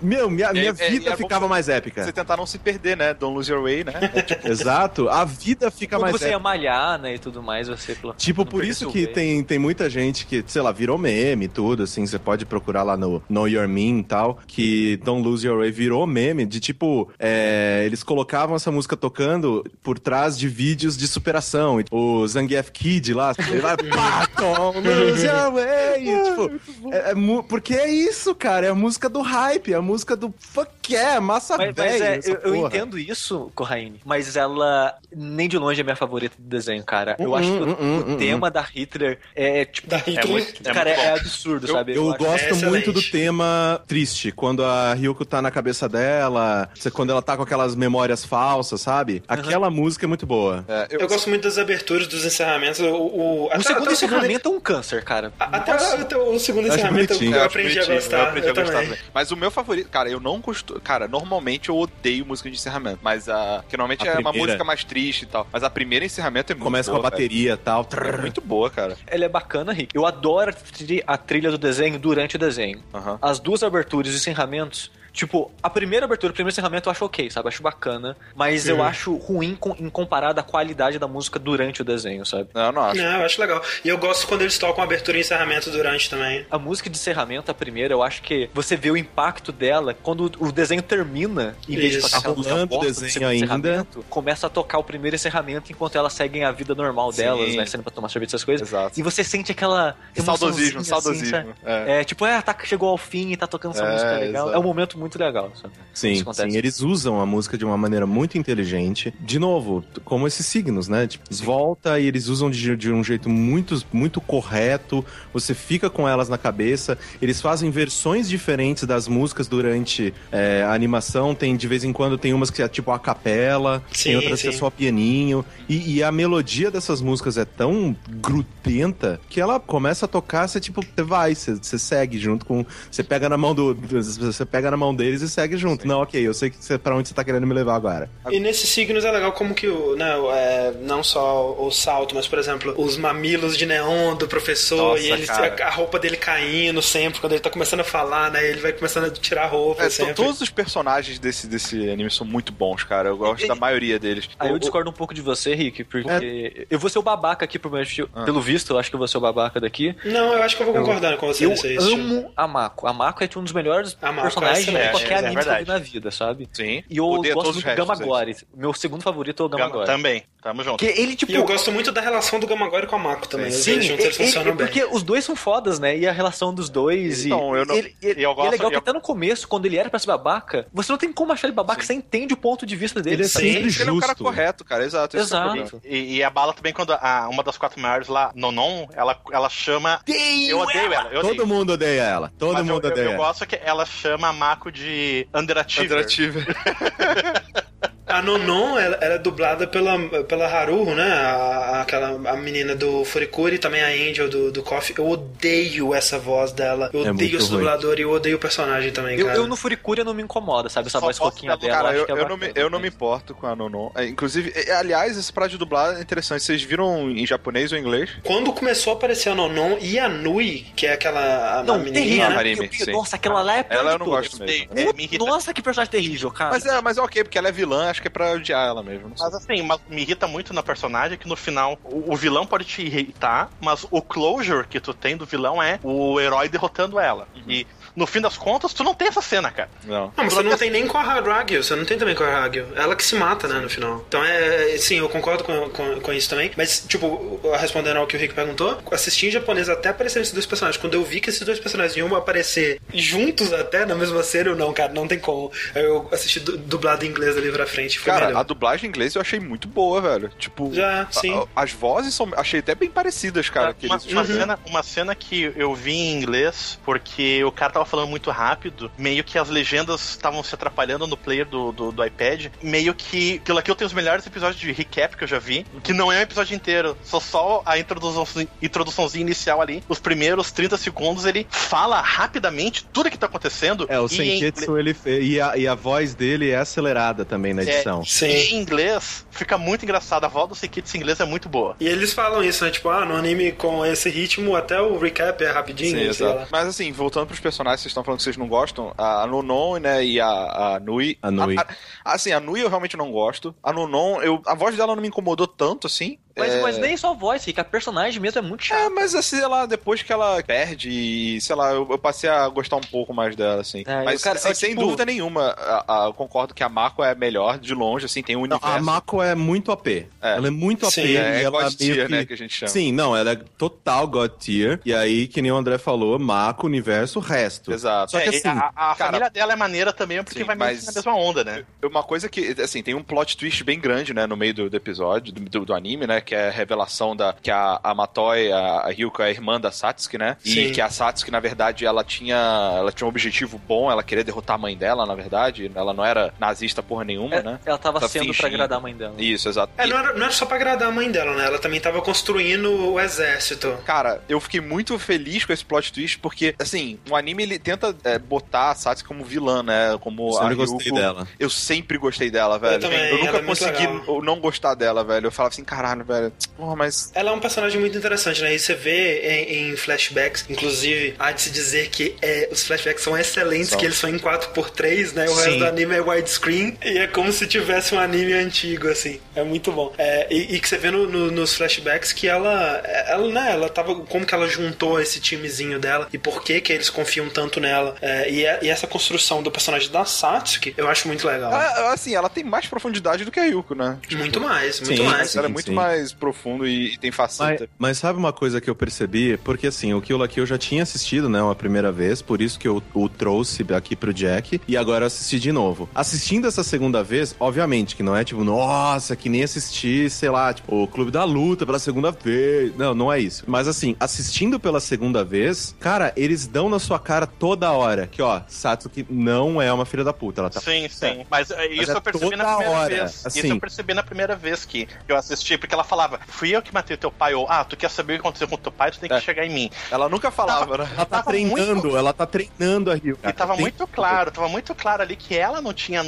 nada a ver com a- o assassinato do pai dela. Só que, tipo assim, né? Se ela, se ela quisesse, né? Ela poderia mandar todo mundo junto na Ryuko de uma vez e foda-se, né? E ela deixa a Ryuko avançar e destruindo o pessoal. Essa é a desculpa do clichê de anime, na verdade, né? Sim, sim. Porque isso, isso acontece em vários animes, mas nesse daí tem um motivo por trás, né? É, e é, e é legal isso, né? Que, tipo, sei lá, no começo eu achei que ia ser assim, que nem meio, meio que eu fui meio que enganado, né? Que nem vocês, assim, mas eu fui num outro sentido. De que, sei lá, no primeiro ela luta contra o cara do boxe. Aí no Sim. segundo episódio é contra a menina da, do, do tênis. Tipo, eu achei que, sei lá, que ia ser isso, sabe? Ah, não, É. cada episódio ela vai enfrentar um líder de clube e tal, tal, tal. Só que isso que o André falou é, é, é perfeito, assim, porque, tipo, se ela quisesse, ela juntava a galera em cima da, da Ryuko e foda-se você, menina. Só que ela foi treinando a Ryuko, ela foi oferecendo fibras de vida pro uniforme, né, pro, se, pro Sim. Senketsu ficar cada vez mais forte. E, tipo, isso é muito legal quando você assiste pela segunda vez, né, que você já tem um plot todo na sua cabeça. Quando, na primeira vez, quando eu tava assistindo e, ah, não, ela é tua irmã e eu sou, sei lá, você é o bebê que foi jogado fora. Eu, caralho, eu não tinha a mínima noção, assim, eu não... eu fui realmente pego de surpresa. Essa, essa parte pra mim foi surpresa, mas assim, desde o começo eu falei, no final essas duas vão ser BFFs. É. Certeza. Não, eu, eu meio que quando, quando apareceu nas sombras o pai da, da Satsuki, na assim, meio borrado, assim, eu. Esse cara pode deixar crescer um barbão e botar um tapa-olho e vai ser o pai da. Ah, mentira da que você, você pegou esse Não, cara, porque, assim. porque, cara. o topete é quase o mesmo. E o cara. E o pai dela, o cientista. Matoi, Ishin, Ishin Ishin Matoi. Matoi? aham.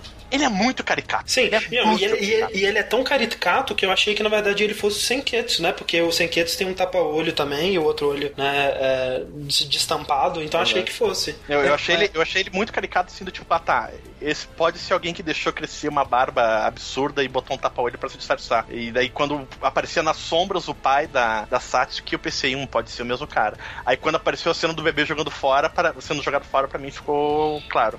Mas, Sim. o, o, o isso que você tava falando da progressão e como que o anime te enganou, eu também achei que ele seria essa progressão mais linear, né? Tipo um King of the Hill, assim, que você Sim. tem que subir e encontrar o Mas chefe é no tipo final. bem no início, né? Acabou. Bem no início, é, mas e eu acho que o anime ele se perde um pouco é, nisso aí, porque. Por vários motivos, na verdade. Por- primeiro, porque é, ele demora muito pra história engrenar, né? No começo Nossa, ele tem essa coisa de tipo, ah, vai ser mais. Tem que Pare- derrotar parece que clube de tal, ideia, o né, clube no tal. meio. Exato. E o que me dá mais raiva disso é que, tipo, ele é um anime que ele tenta ser frenético o tempo todo, né? Até na piadinha lá do recap e tal. Só que isso não funciona, né, cara? Você tem que parar às vezes pra construir alguma coisa. E isso faz com que todas essas lutas do começo, é, especialmente quando ela tá lutando contra os quatro é, elites lá, sejam lutas muito decepcionantes, cara. Porque você não, você não tem tempo pra criar um envolvimento, entender o que tá acontecendo, entender os poderes. Tipo, a, a luta contra o Sanageyama, né? Que ela, ela vai lá e ela perde, ele vai ficar cego, aí ele vai, vai perde. Cara, acontece tudo tão rápido que você não consegue se importar com nada que tá acontecendo. Isso pra mim foram todas essas lutas, né? E todas as lutas, acho que a- a- eu só fui me importar mesmo com a- uma luta é, que tava acontecendo é, entre personagens grandes no final, né? A luta final, que dura vários episódios e tal, aquela batalha toda, aquilo eu achei legal. A luta da- da- das escolas lá eu achei ok. Achei que foi, que foi bem. Aquela que eles, que eles são, vai na, sai na viagem. É, É. isso. Eu achei, eu achei isso uma maluquice, É. cara. Tipo, fugiu totalmente da história que eles estavam contando.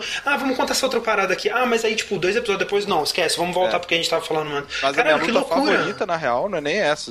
Essa aí eu falei que foi ok só. A luta que eu gosto mesmo é da é quando elas trocam de, de Kamui, tá ligado? É, essa é A excelente, da essa é Ryuko muito boa. contra a, a Satsuki, assim, essa luta Sim, Até porque, essa é muito até boa. porque a, quando a, a, a Ryuka ela tá perturbada lá e tá tirando a Satsuki, Sim. que, ah, tu não tá, tu não tá sincronizada direito, tu só tão fingindo tal, não sei o que, pra provar o contrário, ela usa os movimentos especiais que a Ryuko usava antes Uhum, e uhum. combina dois de uma maneira que a Ryuko não Sim, tinha usar, feito, isso é muito exato. maneiro. Mas É, no final das contas, a Ryuko tava certa, ela tava só fingindo. Sim, eu tava só fingindo. É, já que vocês falaram desse arco, eh, dessa, desse salto que tem, eu acho que é bom falar um pouco mais disso, porque a primeira metade, que é a primeira metade que se passa na escola, eu acho a parte mais fraca do desenho, assim, de modo geral. Ah, porque não. Eu, eu, eu não acho, eu, gosto, eu gosto muito dos três primeiros episódios, depois eu acho que ele se perde foda, e aí depois ele só se encontra no 17. É, porque né? eu 17 acho, eu é acho essa luta, eu acho, que nem o André falou, eu acho meio ralo o desenvolvimento que tem dessas lutas dos caras. A luta com os quatro grandes, eu, eu acho a melhor do Gamagori, porque é a mais desenvolvida que ela se eu, descobre. eu gosto mas- da luta com a Nono. No... Então, não, eu não gosto da luta dela. Eu Eu não, a luta do cara do hacker lá, tipo, dura Ah, 5 essa é uma merda, essa segundos. luta É, eu não gosto, uma é uma merda. E a luta do cara. Não, do- mas eu, eu gosto muito. intenso. Eu gosto muito da maneira com que ela fala, ah, eu não consigo te ver, então tá, eu ataco todos os lugares ao mesmo tempo. É, né, Eu achei inteligente. Mas é uma ah, engraçadinha de resolver uma luta fraca, É. sabe? É, exato, é uma maneira tipo assim, ah, to- e todas as lutas são assim, foi uma tipo, luta ah, fácil, é- cara, sabe? Tipo, a luta contra o hack, ela foi uma luta fácil. Não, não... As lutas elas são tão rápidas que não tem tempo de desenvolver tensão ou, É. ou payoff, não tem nada, sabe? É uma luta sempre muito rasa. Então, mas E- eu isso acho que vocês que- estão falando da profundidade, que, ah, não, só consegui me importar na, na- no final do anime e tal, não sei o que tem, é que, de novo, como pra ele contar tudo isso, é, obviamente, poderia sim ter sido bem mais pensado, mais planejado e tal, tal, tal, só que são 24 episódios, se eles ficassem lá, tipo, três em cada um deles, O- é o metade. Rick, o, o, o Rick, o Corraine, tem um desenho que chama Jojo.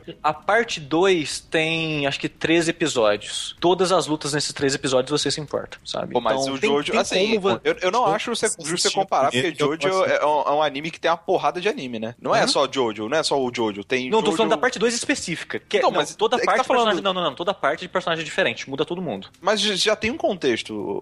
Não necessariamente. Sei Você lá, conhece cara. todo mundo do zero, sabe? Você não É. conhece Não, ninguém. mas assim, Até a eu- pri- Mas até a primeira parte, Rick. Vamos dizer a primeira. A primeira de todas. São nove episódios e vocês também se importam com todas as lutas Não, que tem ali. Não, Jojo é muito chato. Muito Bom, chato. eu tô falando Mas assim, o que aqui eu não é. Jojo. O Corraine disse que 24 episódios é muito pouco pra você se importar no começo. Eu, eu discordo. É, é só isso que eu tô dizendo, sabe? Você, se você não gosta de Jojo, ok. Você não gosta de Acho Jojo. que, acho que dá. 24, é, 24 é o que todo mundo Tem, pratica. é. É, e eu nem digo se importar no final. Eu digo se importar no começo, que é, que é a minha crítica principal. E, eu- e é possível fazer, mas eles não conseguem. Essa é a minha opinião. Eu acho que 24 é até demais. Eu acho que é, Kill la Kill, pra essa história que eles contam, é, é, pra profundidade de história que eles conseguiram extrair aqui, dava pra ser ser esses contatos com bem menos e enxugar uns episódios uns muito 16 aí de desnecessários. boa. ali. Exato. É, Não, eu discordo, assim, porque eu acho que o foco é a Ryuko. Sim. Então, como se ela fosse o sol e os outros, os outros personagens, as outras pessoas que estão ali, elas orbitam ao redor dela pra mostrar como ela tá crescendo, como ela tá se desenvolvendo. Tanto que eu nunca vi um protagonista de anime perder tanto e fugir tanto. Mas isso também, isso também se torna muito repetitivo. Não, mas eu acho, eu acho inteligente, cara, porque, tipo, quando eles começam a colocar ela ganhando porque ela é a Chosen One, aí que perde pra mim. Quando ela É, tá e ela lutando- vira, de, ela vira uma pessoa que foge sempre pra Chosen One de um episódio pro outro também. Não, mas eu acho assim, que, tipo, não, é- não é de um episódio pro outro, É bem- que é- ela... mas é bem rápido. Não é, Bem tanto que ela tem pão sem o Senketsu, ela luta É, sem E eu ele. acho, nossa, essa parte eu Ela acho tão melhora sabe? sem ele. Tipo, mostra ela crescendo. Mostra que cada vez mais ela tá mais em, em- em sintonia com ele. Por isso que ela tá ficando mais forte. Ela tá absorvendo as fibras da vida. Ela tem uma progressão que, na minha cabeça, é muito. é, o pacing dela, né? O caralho, o ritmo dela faz sentido e eu E- aceito. e- mas eu, Eu, acho discordo, que. eu mas eu então, eu, eu concordo com vocês que a luta, sei lá, contra os quatro, sim, são rasas. E, tipo, porra, seria muito melhor se elas fossem mais exploradas e tal. Só que, ao contrário de vocês, eu não sinto essa coisa de, ah, não, tem um monte de filler. Ah, não, tem um monte, podia ser mais enxuto. Ah, não, tem, tipo, tanto que Kill Kill é um dos únicos, sei lá, um dos únicos animes que quando ele acabou, ele fecha tudo de um jeito que eu fiquei triste porque eu falei, putz, não tem nenhuma vírgula pra eles lançarem coisa de novo nesse universo com essas pessoas do que se passa posteriormente. Mas eu acho o final excelente. Eu acho o jeito que ele termina ótimo. Ele, ele se fecha de uma maneira muito boa e ele se fecha de uma maneira tão coesa que ele não deixa, cara, um fiapinho de nada pra fazer, sei lá, spin-off depois, qualquer outra coisa. Não, mas é, mas isso, fechar de maneira coesa não quer Assim, dizer que não se eu- perdeu no meio, sabe? Assim, ó, Ah. eu, eu, eu não considero esses episódios de monstros da semana que o Kill la Kill tem como filler, como vocês estão dizendo, até porque se tu tem um, um anime desse gênero que é de ação, lutas, etc., mas tu tem que ter lutas que não, não agregam nada ao plot geral pra tu estabelecer aquele personagem da maneira como é. Tipo, a eu Ryoko, concordo. a foda, ela tem que lutar dessa maneira, estabelece que ela tem essas técnicas e tal, ou esses poderes, só que talvez o que pode ter acontecido é não foi satisfatório. É, acho que é mais. talvez não, acho que é mais não foi mesmo. desnecessário. Eu acho que não foi desnecessário. Acho que é eu acho mesmo. que foi, talvez, não tão bem executado. Exato, eu concordo total. O que eu me refiro a filler é especificamente o pedaço em que eles viajam lá e tal. E eu entendo o propósito narrativo daquilo, mas é uma loucura, sabe? Porque a história toda tava indo num caminho e eles param por três episódios pra uma parada totalmente diferente e depois voltam, sabe? Então, tipo, aquilo pareceu muito um filler, sabe? É óbvio que não é. Mas o que eu me reclamo dessas outras lutas contra os quatro, é, o desenvolvimento desses personagens, é que esses personagens eles têm flashback, né? Eles, eles tentam dar uma personalidade pra eles, só que é muito mal desenvolvido. Por exemplo, o Sanageyama, tipo, ele perde a visão e tem toda a coisa sobre não, agora eu vou lutar com, com ele. Isso não dá em nada, sabe? Tipo, e, e- no fim das contas, ele, o, Sanageyama ele serve pra Nui chegar e mostrar que ela era mais foda que ele. Sabe? Não foi pra lugar nenhum e é muito decepcionante. Aí no final ele ganha a visão de novo, então não foi pra nada mesmo. Que porra é essa? Não tô entendendo. E ele ficou mais. E ele é mais foda do que.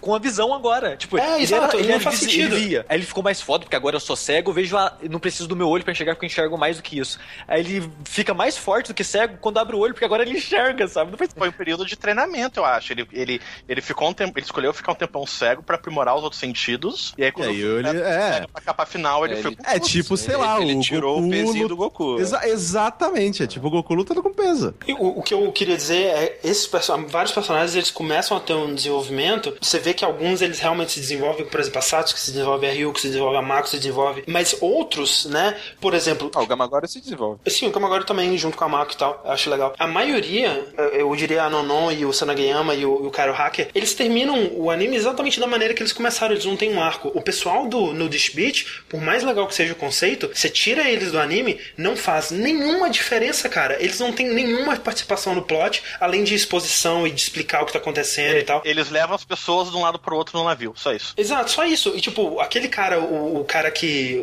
é, é o Tsumugo lá, ele não serve pra nada. Cara, e tem toda coisa, ah, minha irmã, ela morreu. E, tipo, nada, cara, esse cara não faz nada, velho. Não tem nada ele sobre ele faz no anime. começo. Ele, eles têm uma grande importância no plot no começo, Sim. que é mais pra mostrar pra Ryuko o que é o Senketsu, o que esse- essa roupa pode fazer com ela, o que essa roupa pode levar ela pra outro ponto. Todos esses personagens, isso que me dá raiva, todos esses personagens têm um bom começo, uma promessa de alguma coisa que vai ser interessante e no final não dá em nada. É isso que me frustra na narrativa do Mas eu não sei, ah, acho que aí nesse caso, cara, acho que não teria como desenvolver todos eles, velho. É muito É, não personagem, dá. cara. Nesse Um- caso, eu acho que é falta de planejamento, sabe? Porque É, eles não devia ter introduzido Quando tantos eles foram fazer o escopo da história, eles podiam ter falado, não, se a gente explicar dessa maneira, vai ficar ruim no final. Vamos explicar isso de outra maneira, entendeu? Não, é mas que, eu acho ah, não, assim, esse, tipo- esse arco de mostrar a, que é perigoso a roupa é importante, é importante, mas podia ter contado ele de outra maneira, entendeu? Eu acho assim que, tipo, que não é porque você coloca um personagem numa animação que ele precisa ser protagonista. A gente- nós não somos os protagonistas das nossas próprias vidas. A gente é só ah, figurante aqui. Mas, mas, tá passando. o, o, o- mas essa, né, eu acho que que- não, não é essa é a crítica, sabe? Não é que ele não é eu protagonista. a- então, mas eu acho que assim,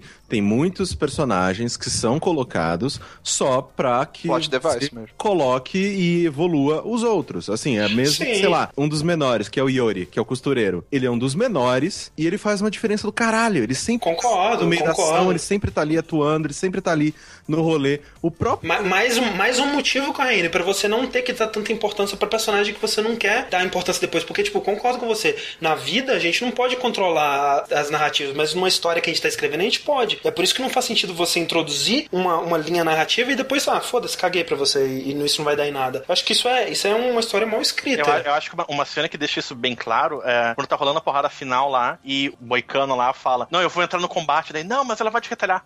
Eu tenho um robô com armadura especial. Aí tu pensa, ó, o cara vai entrar lá e vai arregaçar, né? Uhum. Ele toma uns petelecos e arrancou ele pra fora do navio. Eu fiquei esperando, uma hora esse cara vai ser foda, uma hora vai acontecer alguma Ele foi coisa foda no com ele. início. É, porque eu gostava, eu gostava do personagem. E eu, eu acho excelente a arminha dele ser uma, uma, uma máquina de costura, sabe? Eu acho Sim, muito maneiro. Mas assim, Mas, é, putz. é assim, obviamente, de novo, eu acho que sim, eles poderiam ser, ma- ser melhor trabalhados. Mas eu não fico nem um pouco ah, decepcionado com um personagem que é só plot device. Ah, eu, Eu não. É, eu fico. Eu Tipo, fico, tem eu fico, muito- eu não- Tem eu- muita, tem, muito, tem muita gente ali que serve pura e exclusivamente pra empurrar a história pra frente e tudo bem. É isso, eu, isso eu acho muito ruim, sabe? Você ter um personagem que só serve pra exposição, ou um personagem que só serve pra você. Ah, meu Deus, esse personagem vai ser só o alívio alívio cômico ou só um, um peso pro personagem sentir a, né, um- uma tensão pra vencer, eu não sei. Acho que personagem, ele, pra- quando você introduz o personagem, ele tem que ter um propósito na história.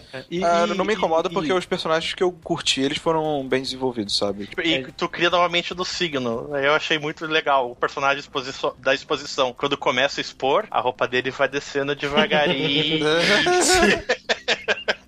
Toca uma música maneira, tem um mamilo brilhante. O- Mas esse- lance dos personagens, cara, tirando esses. A Ma, tirando a Mako e a Gamagori, eu tenho dificuldade em gostar de todos os outros, inclusive as outras duas protagonistas, sabe? Eu acho que elas Não. são ok, são bacanas pro, pro Não, protagonistas e tudo mais. Eu gosto muito delas. Mas eu não acho elas em, em especi- nada de especiais, sabe? Nada demais. Eu assim. gosto bastante e, delas. E delas pra baixo, assim, eu não gosto de ninguém, cara. Então, eu, eu acho legal, é, principalmente, o, essa relação da Satsuki com a Ryukyu, porque quando a gente coloca, sei lá, é, bota do lado, vamos pegar aí um exemplo muito, muito simples. Sei lá, Naruto, que tem a mesma coisa com o Naruto e o Sasuke. A relação dos dois é enaltecida durante aquela posta daquela animação inteira, durante todo o quadrinho e tal, não sei o que tem, e não há motivo algum pro Naruto gostar tanto daquele moleque. Sim. No Kill la Kill, a relação da Ryuko com a Satsuki, ela faz sentido o tempo todo e de uma maneira que sobe e faz as duas crescerem muito no meu conceito, assim. Porque é muito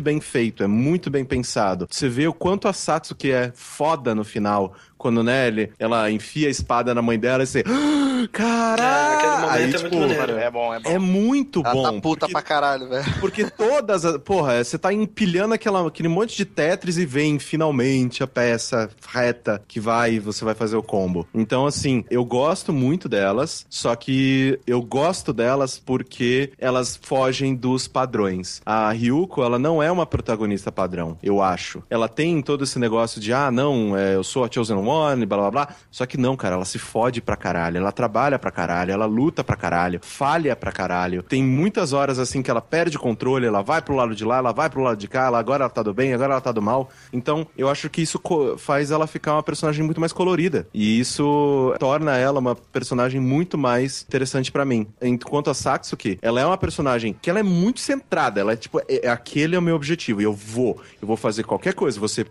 ser filha da puta aqui, eu vou tratar esse cara mal, sei lá, destruir uma cidade inteira só pra destruir o QG da praia nudista, porque a minha mãe espera que eu, que eu fizesse isso, e blá blá blá, pra que eu possa me aproximar da minha mãe. Então, tipo, tudo é encaixadinho. Então eu gosto muito das duas. É, eu acho que é o interessante da Satsuki pra mim são essas motivações dela que vão sendo re- reveladas, né? Porque ela é uma personagem muito misteriosa, né? E você descobrir aos poucos, né, o que, que ela realmente quer e como que ela vai conseguir isso, eu, eu achei bem interessante. A Matoy, eu acho um personagem, como se diz, straightforward, né? Ela não tem muito mistério, ela é muito. Tudo que você precisa saber sobre ela, você sabe basicamente no primeiro episódio já. Por ser assim, ela é tão facilmente manipulada durante a animação inteira. Sim, e, e isso, isso é interessante porque ela tem uma personalidade que é, me chamou imediatamente a atenção e me fez gostar imediatamente dela, e, e isso carregou o personagem pro, pelo anime inteiro pra mim. É, eu gosto Eu, mas sabe uma coisa que vocês podem até defender o- essa transformação nela, mas uma parte que eu acho um saco no desenho é quando ela não quer mais usar o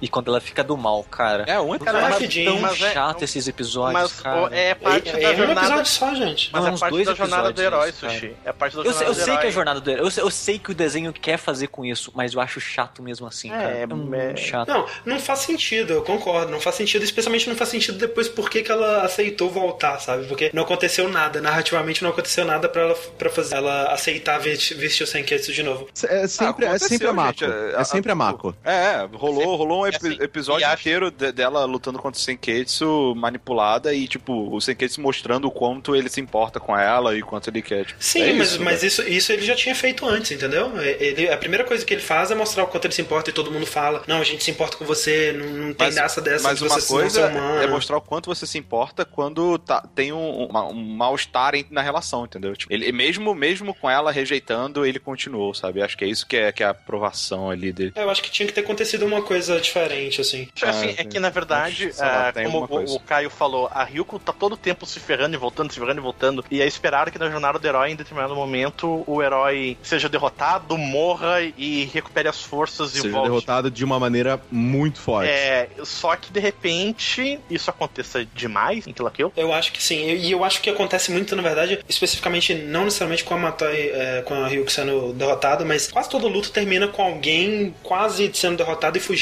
É, é, tipo 80% das lutas, cara, é impressionante. Tipo, aconteceu tantas vezes, é, especialmente no final, né? Toda hora pareciam que eles iam derrotar a Agyu e aí ela fugia. A aí- porcaria da Nui também é derrotada toda hora. Toda hora, toda hora, cara, toda hora. A filha da puta é derrotada toda hora e sempre sai se gabando e volta rei da carne. Cara, isso dá muita raiva. Ela apanha pra caralho e volta como se nada tivesse acontecido, sabe? E você fala que eu odeio esse clichêzinho da menina fofinha, que na verdade é evil e tal, eu odeio essa Nossa, é merda, muito esse personagem. Não, eu acho ok, mas o, eu gosto muito dessa questão de, tipo, de perder tanto. Porque, tipo, sei lá, é meio que seria a maneira natural? Assim, tipo, cara, tô tomando um pau, tchau. Tipo, um grande abraço. Eu não vou ficar aqui até o anime falar Então, que eu- agora você tem, eu- agora eu- você encheu a barrinha, agora ceia, levante, Atena Tem está várias- mandando. Tem, tem, tem, tem várias obras que mostram o protagonista levando cacete e se reerguendo. Só que nem todos eles têm tantas ressurreições. E o drama de, da, repeti da repetição dele revivendo, entendeu?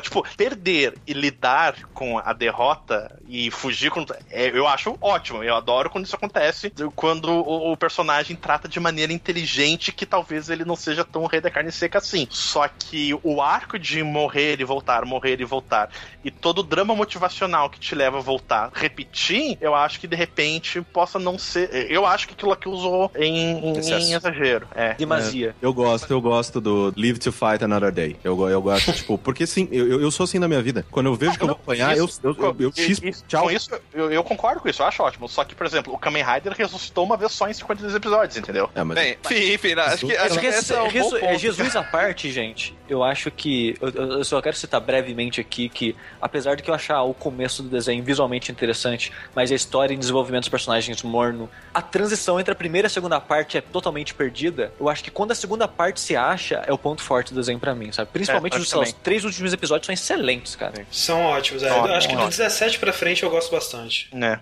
Eu gosto Eu, de eu, eu, eu mais gosto desse. porque o, o final, ele vai escalando de uma maneira Sim. que, tipo, rola aquela derrota, né? Ela fica em coma e tal, e aí aparece, lá, um mês depois. E aí eles estão meio que como resistência da praia nudista, lutando contra os covers e tal. E, tipo, todo mundo já perdeu o próprio uniforme, porque lutou tanto que ele foi desgastando e aí, né, perdeu e tal. É, é, dessa parte pra frente, eu acho que ele, ele, ele se encaixa de uma maneira que não que eu não goste do resto, mas eu acho que ele cresce tanto que, putz, fica muito, muito É. legal. E Eu- escala concordo. por escala, do final termina no espaço, né? Ah, É, pode crer. É, o final, eu quero. Trigger, deixar- né, gente? Eu, eu, eu só quero falar que esse final ele é um pouco decepcionante. Eu não sei se o Rick ah, vai achar isso, mas pra quem vê o Guren Lagann, a, a estrutura final eu achei bem broxante. sabe? Ah, cara, só é menor, né? Gurren Lagann consegue Não, mas, é, mas é, é, a, me- é a mesma coisa, acontece exatamente a mesma coisa, Rick. Ah, não é mesmo. É os mesmos acontecimentos, cara. Tipo, vamos repetir? Vamos. A o desenho inteiro, na verdade, a estrutura do desenho inteiro, esse salto de grandiosidade da primeira parte pra segunda parte,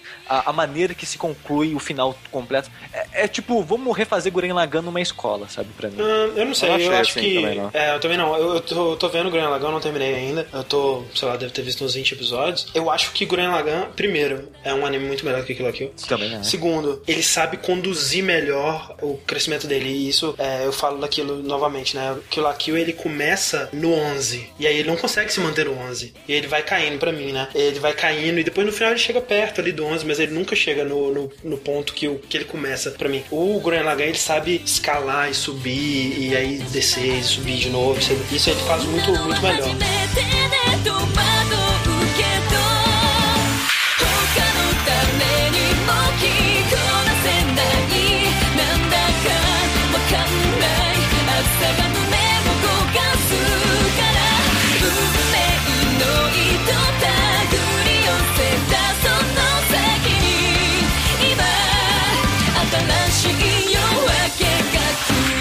Pessoal, um bom momento para considerações finais, hein? Acho que chegou a hora da verdade, onde cada um vai falar um pouquinho, resu- bem resumidamente, viu, o que cada um acha. Começando por Caio Corraine, que indicou o anime. De novo, retomando o que eu já falei em né, diversos episódios. Eu sou o cara que lê mangá. Geralmente eu não assisto anime, porque eu tenho preguiça. É, Eu, eu sou o contrário, eu assisto porque eu tenho preguiça de ler. Exa é, eu também. é porque, sei lá, eu leio no iPad, deitado e Eu- tal. é eu- sempre eu- mais eu prefiro- Eu coloco o confortável. notebook no colo e eu assisto deitado. E eu prefiro Não. ler, eu prefiro ler porque avança mais rápido. É, eu também, eu, sou, eu tô com ogro.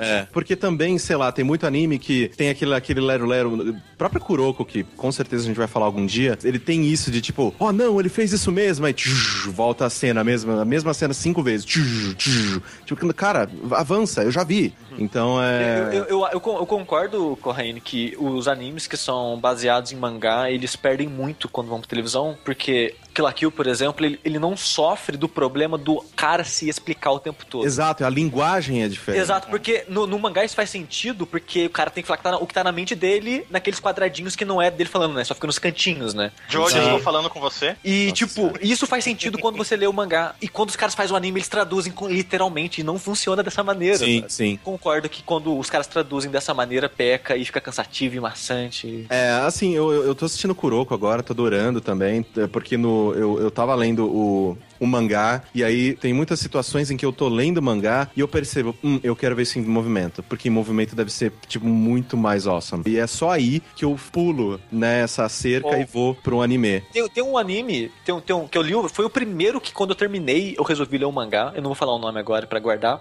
talvez seja minha próxima ou não indicação. Eu assisti ele e eu falei, cara, isso é foda. Eu li, eu curti, porque, né, conta o resto da história, que o anime não termina. Mas eu falei, isso não tá. Me... Isso foi bom, mas ainda não foi tão bom, porque Tá ver aquele movimento, ver o som daqui, tudo ele acontecendo de uma maneira mais viva, entre aspas, deixa tudo mais interessante pra mim, sabe? Então eu concordo que o mangá, ele, ele, ele ganha em aspectos, mas também perde em alguns. Sim, com certeza, sim. É por isso que são, né, são mídias tão diferentes. Então, retomando o meu pensamento, era aquele negócio que, tipo, eu sempre sou o cara que lê. Porque, pra mim, pegar os, os, os capítulos é mais fácil, ler no iPad é mais fácil. Pra mim, eu, eu, eu prefiro. E também porque, tirando agora, que sei lá, que a gente tá utilizando, por exemplo, o, Crunch, o Crunchyroll, que tem tudo lá e é mais fácil de procurar, tipo, pra mim, baixar coisas é sempre, cara, é um infortúnio. Por isso que eu pago Netflix, por isso que, sei lá, eu pego o Crunchyroll. Porque tá tudo ali e eu não preciso sair Tu procurando. clica e assiste. É, é, exato. Pra mim é tipo, cara, vamos, vamos time que eu não tenho tempo pra ficar procurando coisa no Ninha. Então, o Kill la Kill, ele foi um dos primeiros animes que eu assisti em muito, muito tempo, né? Porque eu tinha ficado muitos anos só no mangá. E o Kill la Kill, quando começaram a falar, tipo, não, porra, é mó legal. Eu falei, pô, beleza, vou baixar aqui o mangá pra ler. Não tem? Eu, fuck. Então, mas, então a única maneira que eu tenho pra consumir é no anime. Então, Kill la Kill, assim, se for fazer, sei lá, um top 5 de animes que eu, que eu gosto, ele tá em segundo. Porque em primeiro só tá o nosso querido, que a gente vai falar no episódio número 10. Eu gosto muito de Kill la Kill, porque eu sou uma pessoa que é Kill la Kill. Eu gosto de coisa, tipo, de coisas engraçadas, tanto que, sei lá, eu gosto mais de dar risada do que me emocionar. Então eu gosto de coisa engraçada, gosto de coisa rápida, gosto de coisa, tipo, de, de ação descerebrada. Eu sou o cara do massa véi. E Kill la Kill, se tivesse no, no dicionário a expressão massa véi, teria Kill la Kill do lado, uma fotinha ô, pra... Corraine, quem me dera o resto das pessoas que gostam de massa con- é, concordassem com você. Sim. sabe? É, mas assim, é... então eu gosto muito de Kill la Kill, por isso que eu trouxe ele aqui como minha indicação, porque também eu acho que é um anime que, por mais que ele seja meio descerebrado, meio engraçado, meio tipo, é, muita porradaria e tal, ele também passa umas mensagens que eu gosto e que eu concordo. Então, assim, é... eu acho que ele, ele é um o conjunto completo. Então eu eu, eu amo o Kill la Kill, eu adoro, assim, eu tô maluco pra comprar um monte de figures e tal. Mas, ô, Caine, uma, um- uma dúvida aí pra você, você que indicou o anime. O que que você que que achava que seria a nossa reação àquilo aquilo Ah, e o que, é como ótimo, que isso é. se comparou à realidade? Sim, isso é ótimo. É, eu já sabia que o sushi ia ser o mais ranzinza. Eu achava que o Rick ia ser o que ia mais embarcar comigo. Eu tava meio confuso quanto o André, porque eu sempre eu achava, não, tipo, ou o André vai detestar isso aqui, ou ele vai na onda também. E o Ogro também achava que ia, tipo, que ia ficar no meio termo, porque ele, né, foi ele que trouxe o Furikuri, então eu falava, não, o Ogro vai gostar disso aqui. Então eu meio que, na minha cabeça, já falava, ah, já sei com quem é que eu vou brigar nesse. então, é... não, mas foi super positivo, assim. Eu achei que eu ia ter que defender muito mais o, o anime do que eu fiz hoje. Legal. Então vamos já pra tentar dar um. é, quase uma tréplica. É, sushi. Eu, diferente do que o Corraine falou, não é que eu, eu detesto, né? É, às- é, às vezes eu tenho, uma- eu tenho essa talvez péssima mania de exagerar um pouco os meus sentimentos pra tentar equilibrar com o resto do mundo, sabe? Porque quando você fala de Kill la Kill na internet, a internet explode em orgasmo, sabe? Sim, Tipo, é o anime perfeito, é o melhor anime já feito. Algumas E- e- vezes, literalmente, infelizmente. Exato. E, tipo, as pessoas agirem como se ele fosse a melhor coisa já feita me incomoda, sabe? Porque, ao mesmo tempo que eu acho ele legal, tipo, não, gente, calma, não é assim, sabe? Vocês estão vocês estão passando um pouco do limite, calma. Então, nessa tentativa de fazer o contraposto, às vezes eu acabo parecendo mais ranziza do, que eu realmente quero ser, sabe? Tipo, eu gosto de Kill la Kill, eu adoro o estilo artístico dele, eu adoro o visual, a- adoro a animação simples e o estilo que eles deram pra animação dele, sabe? Eu, as, as lutas eu acho meio meia boca, assim, eu não me importo muito com elas.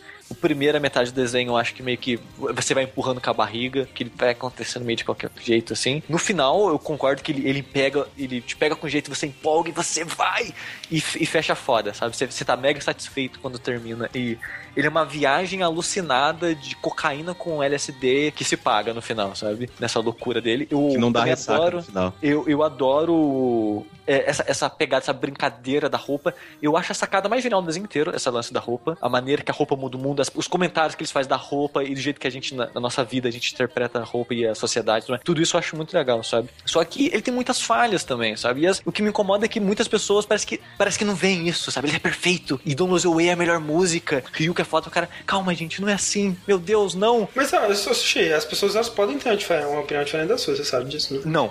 Você tá maluco? Como assim? O que, que, que você tá falando, André? desculpa, não, eu, eu viajei por um André é aqui, equivocado. desculpa. Eu equivoquei-me. Anda, porra.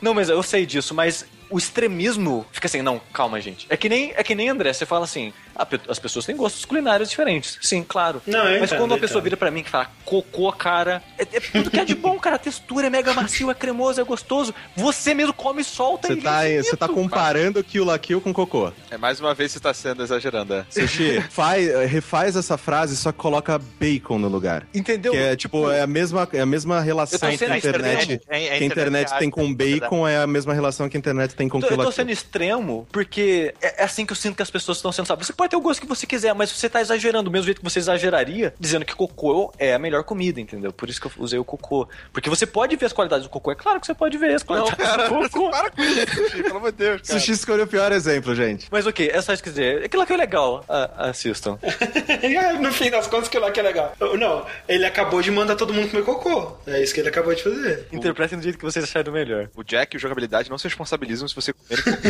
Já fica de claro aqui. É, e não mande foto do seu, da sua milanesa de cocô. Nem receitas. Ogro, Thiago Salvador, por favor, seu parecer. Ok. Quando eu comecei a ver Kill la Kill, me chamou muita atenção essa animação não tradicional que ele tinha, tipo... Toda a sequência inicial que o André falou, eu tava revendo aqui rapidinho, realmente genial, tipo, o, o Gamagori entra e ele entra todo distorcido e tu vê É um... excelente, E tu vê um cara. traço que talvez tu não veja aquele, aquela parada Big Eyes Small Mouth que normalmente tem nos animes, né? Então eu, me chamou muita atenção por isso. E meio que desse pico ele vai dando uma caída, tanto que eu, eu tinha par- an- anos, ah, anos não, meses antes do, do Caio ter recomendado ele, eu tinha parado de assistir lá pelo episódio 7, porque meio que aquele sentimento, ah, ok, eu imagino que o que ele tinha pra me oferecer já me ofereceu, não vai acontecer nada muito diferente disso, e ele ficou engavetado. Haviam outras coisas para ah, assistir, ou jogar, ou ler, e ele caiu baixo na, na, na lista de prioridades. Mas felizmente existe esse nosso clube do livro que acaba de maneira artificial elencando nossas prioridades, e eu acho isso fantástico, porque existem coisas fodas por aí, e a gente sabe que dessas tem muita coisa mais foda do que a gente é capaz de consumir na nossa Sim, vida inteira. Então a maneira de como a gente prioriza isso é, é interessante existir uma, o Jack, principalmente por causa disso, da, não só as coisas que a gente assiste pro participar. Seria naturalmente, viria, né? Meio que É. a gente se obriga, né? Ah, não ia assistir. Ah, mas você vai assistir. Esse, não sei se você sabe, mas esse foi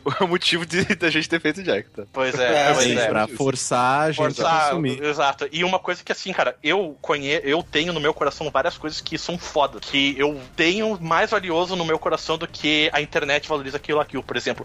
Mas eu fico quieto sobre a maioria delas pra não criar o fantasma da expectativa, que normalmente faz tu torcer o nariz sobre muita coisa, né? Tipo, ah, talvez não seja tão foda assim, mas enfim, Kill la Kill foi uma indicação muito boa, porque justamente acho que a partir do episódio 7 que eu tinha parado de assistir, que ele quebra e vai pra outra direção, que eu não tava esperando. E no final o saldo foi positivo. Eu me lembro que uma vez eu tinha falado que, ah, na internet, normalmente, ah, Kill la Kill pode ser é um anime meio raso, mas é divertido e a animação me trai, né? E aí a internet responde, ah, se você achou raso é porque você não entendeu o Kill la Kill. Não, sim, cara, não tem nada de errado em a, a parada ser simples ou ser boba ou fazer piada.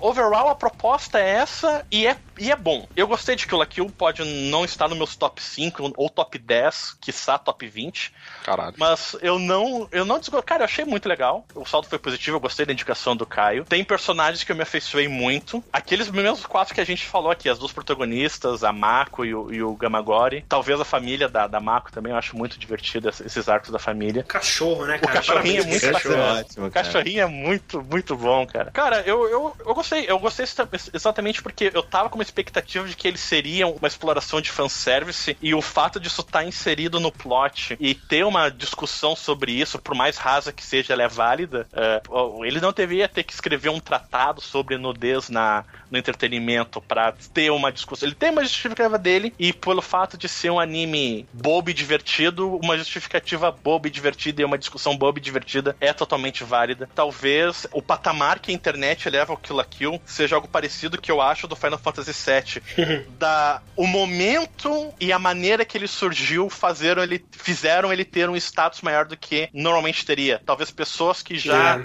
consumissem isso acharam ok. É mais, não mais o mesmo, mas é bom como todos os outros bons que existem, entendeu? Mas de repente alguém que teve um, um primeiro contato com uma animação que não era tradicional, que tinha um ritmo todo quebrado e diferente, e a parada maluca foi o primeiro contato, de repente, do- de algo- vários fãs de anime com algo dessa maneira e talvez tenha sido elevado esse status. No fim é isso, cara. E então, no meu coração, eu coloco ele num patamar parecido com Final Fantasy VII também. É um bom anime, é um bom Final Fantasy. De longe não são os melhores, mas cumpre um propósito de serem divertidos e acrescentar alguma coisa a você quando assiste, entendeu? Gostei que a comparação do ogro foi muito melhor do que a do sushi.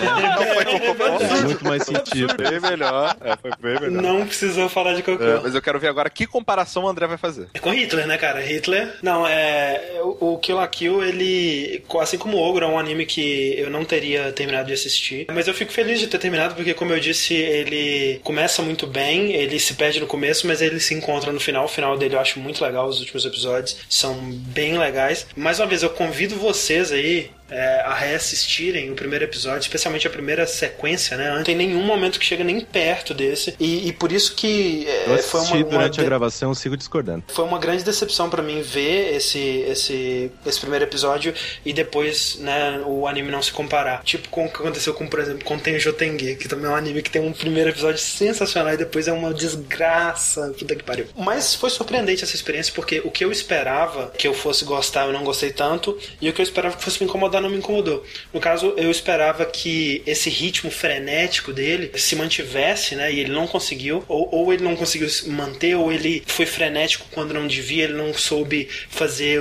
né, os arcos de progressão da narrativa, de passar por uma parte mais calma, uma parte mais frenética e tal.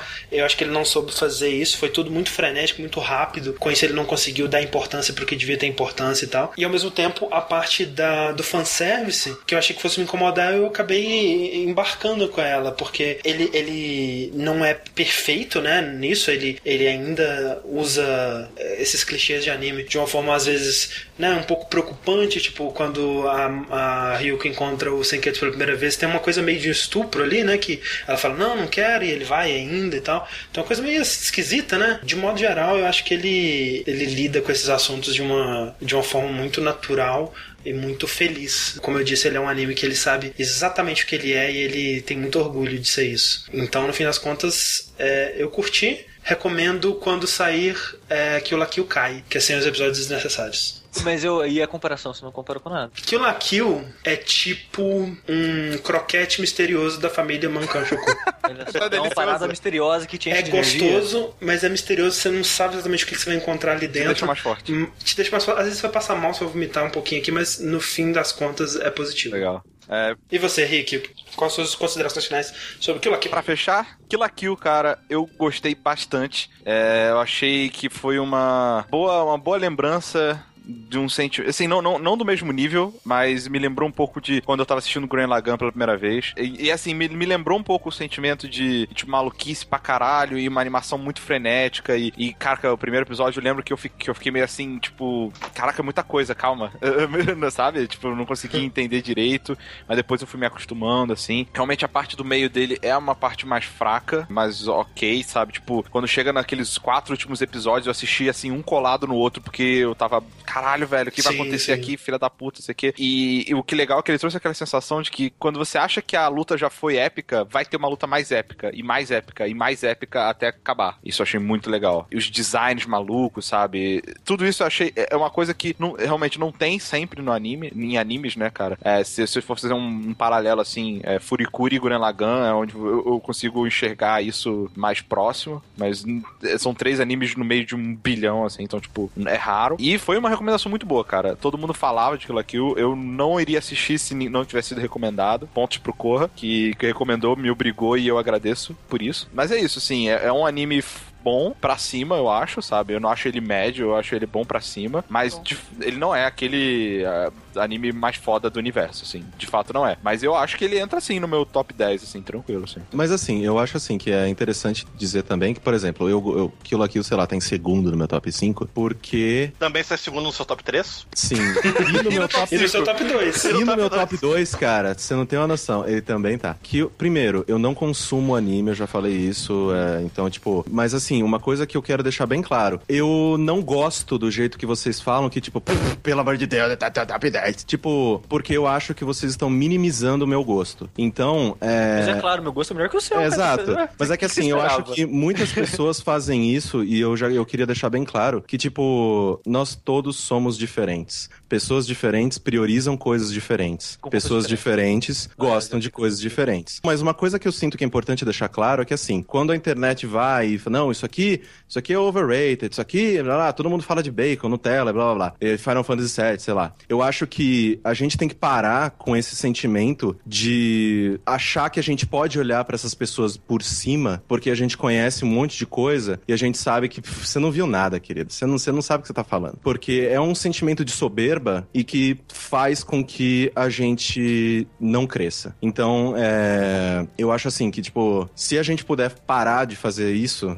eu agradeceria. Porque é pequeno, é infantil, o gosto das pessoas não é contabilizado de uma maneira que seja, sei lá, o seu é melhor que o meu. Eles só são diferentes, gente. De maneira alguma, depois da declaração de amor que tu fez aqui sobre Kill la Kill, eu estou menosprezando o teu. Não, pelo amor de Deus. O que eu acho algumas vezes, quando alguém fala top- está no meu top 5, está no meu top 10, algumas vezes só eu acho engraçadinho, porque às vezes as pessoas não têm noção que os- um top 10 tem só 10 posições, ou que o top 5 tem 5 posições. Então, às vezes tu vê, não no caso agora, tá? Ou em outro contexto, tu vê as pessoas falando, ah, isso aqui é facilmente meu top 5. Só que tu já viu a pessoa colocando 14 coisas no top 5, sabe? Não, não, sim, Sim. Eu só acho assim que, tipo, que gosto você não consegue contabilizar. Você não, você não consegue priorizar. Não tem, de maneira alguma, uma, uma maneira de você olhar pra uma pessoa que fala, porra, eu gosto muito de X, e falar, cara, você tá errado. Não, ninguém tá falando que você tá errado. O lance é que é, o- não pode contabilizar, mas a gente pode comparar. E é por isso que a gente tá aqui, pra discutir nossos gostos e comparar eles. E quando alguém, Exatamente. você fala assim, ah, eu ponho esse, esse, esse jogo ou esse anime no meu top 5 e alguém fala, que que é isso, cara? Aí você tá dizendo, o que? Você acha isso tudo mesmo disso? É uma maneira, é uma maneira rápida de você Não, expressar esse acho, sentimento. eu acho justamente esse sentimento de eu sou muito melhor que você, o meu não tá nele, sabe? Então eu acho que, tipo, a maneira com que a gente utiliza pra elencar e valorizar e priorizar determinadas coisas nas nossas vidas dizem muito quem a gente é. E o que a gente prioriza, o que a gente acha legal, o que a gente não acha, sabe? Do mesmo jeito que, tipo assim, se dependesse de mim, eu não teria assistido 90% do que a gente discutiu aqui. E eu me sinto uma pessoa muito melhor hoje de conhecer essas coisas. Só que de maneira nenhuma eu minimizo essas coisas. E minimizo a importância que vocês dão pra elas. Então, eu acho que quando a gente começa a fazer isso, a gente tá fazendo um desserviço. Beleza, então, pessoal, essas foram as nossas considerações. Kill la Kill, mais um pra nossa lista de animes Fechado. assistidos, fechados, né? Tá, bota Vem um carimbão aqui, ó. Barulho de carimbo, né? É, cara, carinho vermelho A gigante. letra isso, letra gigante. Assistido. E André, nosso Grave André, que estava aqui conosco meio que de penetra, né? Que ele não. e- e- Ele não estava na. Pô, ele, depois chutou ele do nosso clubinho. Exato, ele não estava no convite original da, da- dessa reunião, mas que bom que ele esteve aqui. Tô aqui só na janelinha. É, mas apesar disso, ele não vai poder participar da loteria, afinal de contas, são números fechados. E eu só digo isso porque o vencedor da loteria sou eu, porque só sobrou eu. Então eu não quero concorrer a, com ninguém. única, a única bolinha no globo. O, a última garotinha que foi escolhida do time. Exato. Eu- eu- caraca, nossa, cara, meu ensino médio voltando tudo de novo agora. Nossa, que inferno.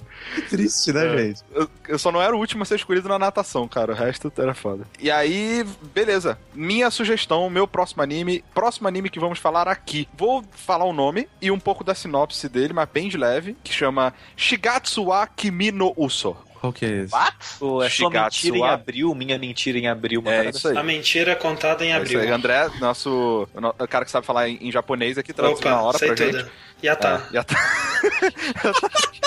Gambá Tenê. Shigatsu wa Kimi no Uso conta a história de um pianista, né? Um garotinho que toca piano e que depois de acontecer um incidente na vida dele, ele deixa de conseguir tocar piano. Ele Eu vi, né? é, exato. Ele não consegue mais tocar piano porque ele não consegue ouvir o- a- os sons do piano que, que ele toca, né? As mús- ele, ele não é surdo, mas ele não consegue ouvir o próprio som do piano. Até que ele encontra, ele conhece uma menina que toca violino e ela pode influenciar bastante a vida dele. E a transforma a vida dele. Basicamente, esse é o resumão, é o One Pitch, One Line Pitch aqui. Ainda bem que eu não vou assistir, parece triste pra caralho, valeu. Ele é um pouco triste.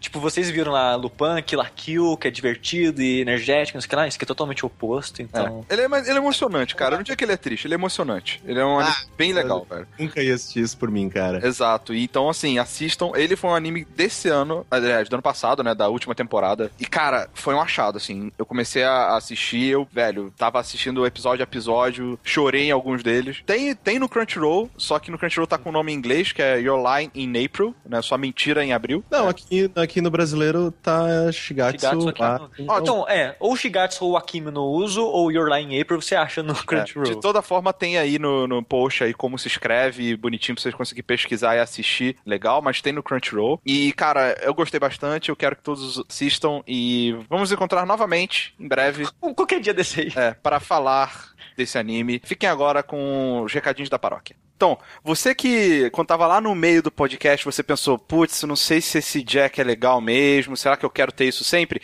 Agora você sabe que você quer, né? Agora Exato. já tá decidido, fala, caralho, velho, me dá mais, ah, me dá mais Jack, cara, por favor. Por que, Então, que o Jack demora tanto, meu Pelo Deus? amor de Deus. Ô, então, Ricardo, cara, Não, gente, eu, eu, eu queria dizer, a gente começou a gravar o Jack, sei lá, tipo, no ano passado. E, tipo, É. a gente não tem nem 10 episódios, cara. Sim. a gente é o podcast mais lapso do mundo. Ajude-nos a mudar isso. Exato, cara. Tipo, atingindo as metas, cara, você pode ter o Jack mensal, velho. Então, tipo, a essa altura do campeonato a gente já era pra ter bem mais do que a gente tem, né? Então tá. a gente já deveria estar com uns 20 e blé, né? É, pois é. Então vamos, vamos lá. Se você gostou, cara, contribua. Qualquer dólar é, já ajuda a gente e a gente vai conseguir fazer o Jack muito mais. E é, muitas outras atrações a gente recomenda que você dê uma olhada porque seria impossível, ou, ou pelo menos tornaria esse podcast cinco vezes maior se a gente fosse listar e explicar todas as, todas as metas, tudo que a gente pretende fazer com o nosso Patreon. Então acesse lá o patreon.com barra jogabilidade. Gente, eu só queria falar que tem uma meta pro sushi usar uma fantasia diferente todo mês. Uma dessas fantasias pode ser da Ryoko. Eu, eu- gente, eu queria falar outra coisa, que a gente pode ter o nosso próprio Guts em casa. Uma das metas é a gente ter um cachorro. Por que, por que, que o nome vai ser Guts? A É gente o só nome vai ter um Guts. Kill Kill. Não, Ah, vai tá. ser o Jogabilidog, tipo, isso Ah, é tá. Jogabilidade. É, já tava já aqui, já. Ô, ô, ô, que, que, que é isso? Que é isso? Isso é- tem, que ter um, tem que ter uma realidade pra gente decidir o nome do cachorro, velho. Caralho. Exatamente. Não, vai ter Isso. uma realidade da gente indo pegar o cachorro e Com comprando certeza. roupinha pro cachorro. Nossa, e... não, eu, eu vou estar muito inapropriado, cara. Não, não. Não, é isso mesmo que a gente quer filmar, cara. Droga. Realidade É na isso sua cara. mesmo. Damn É.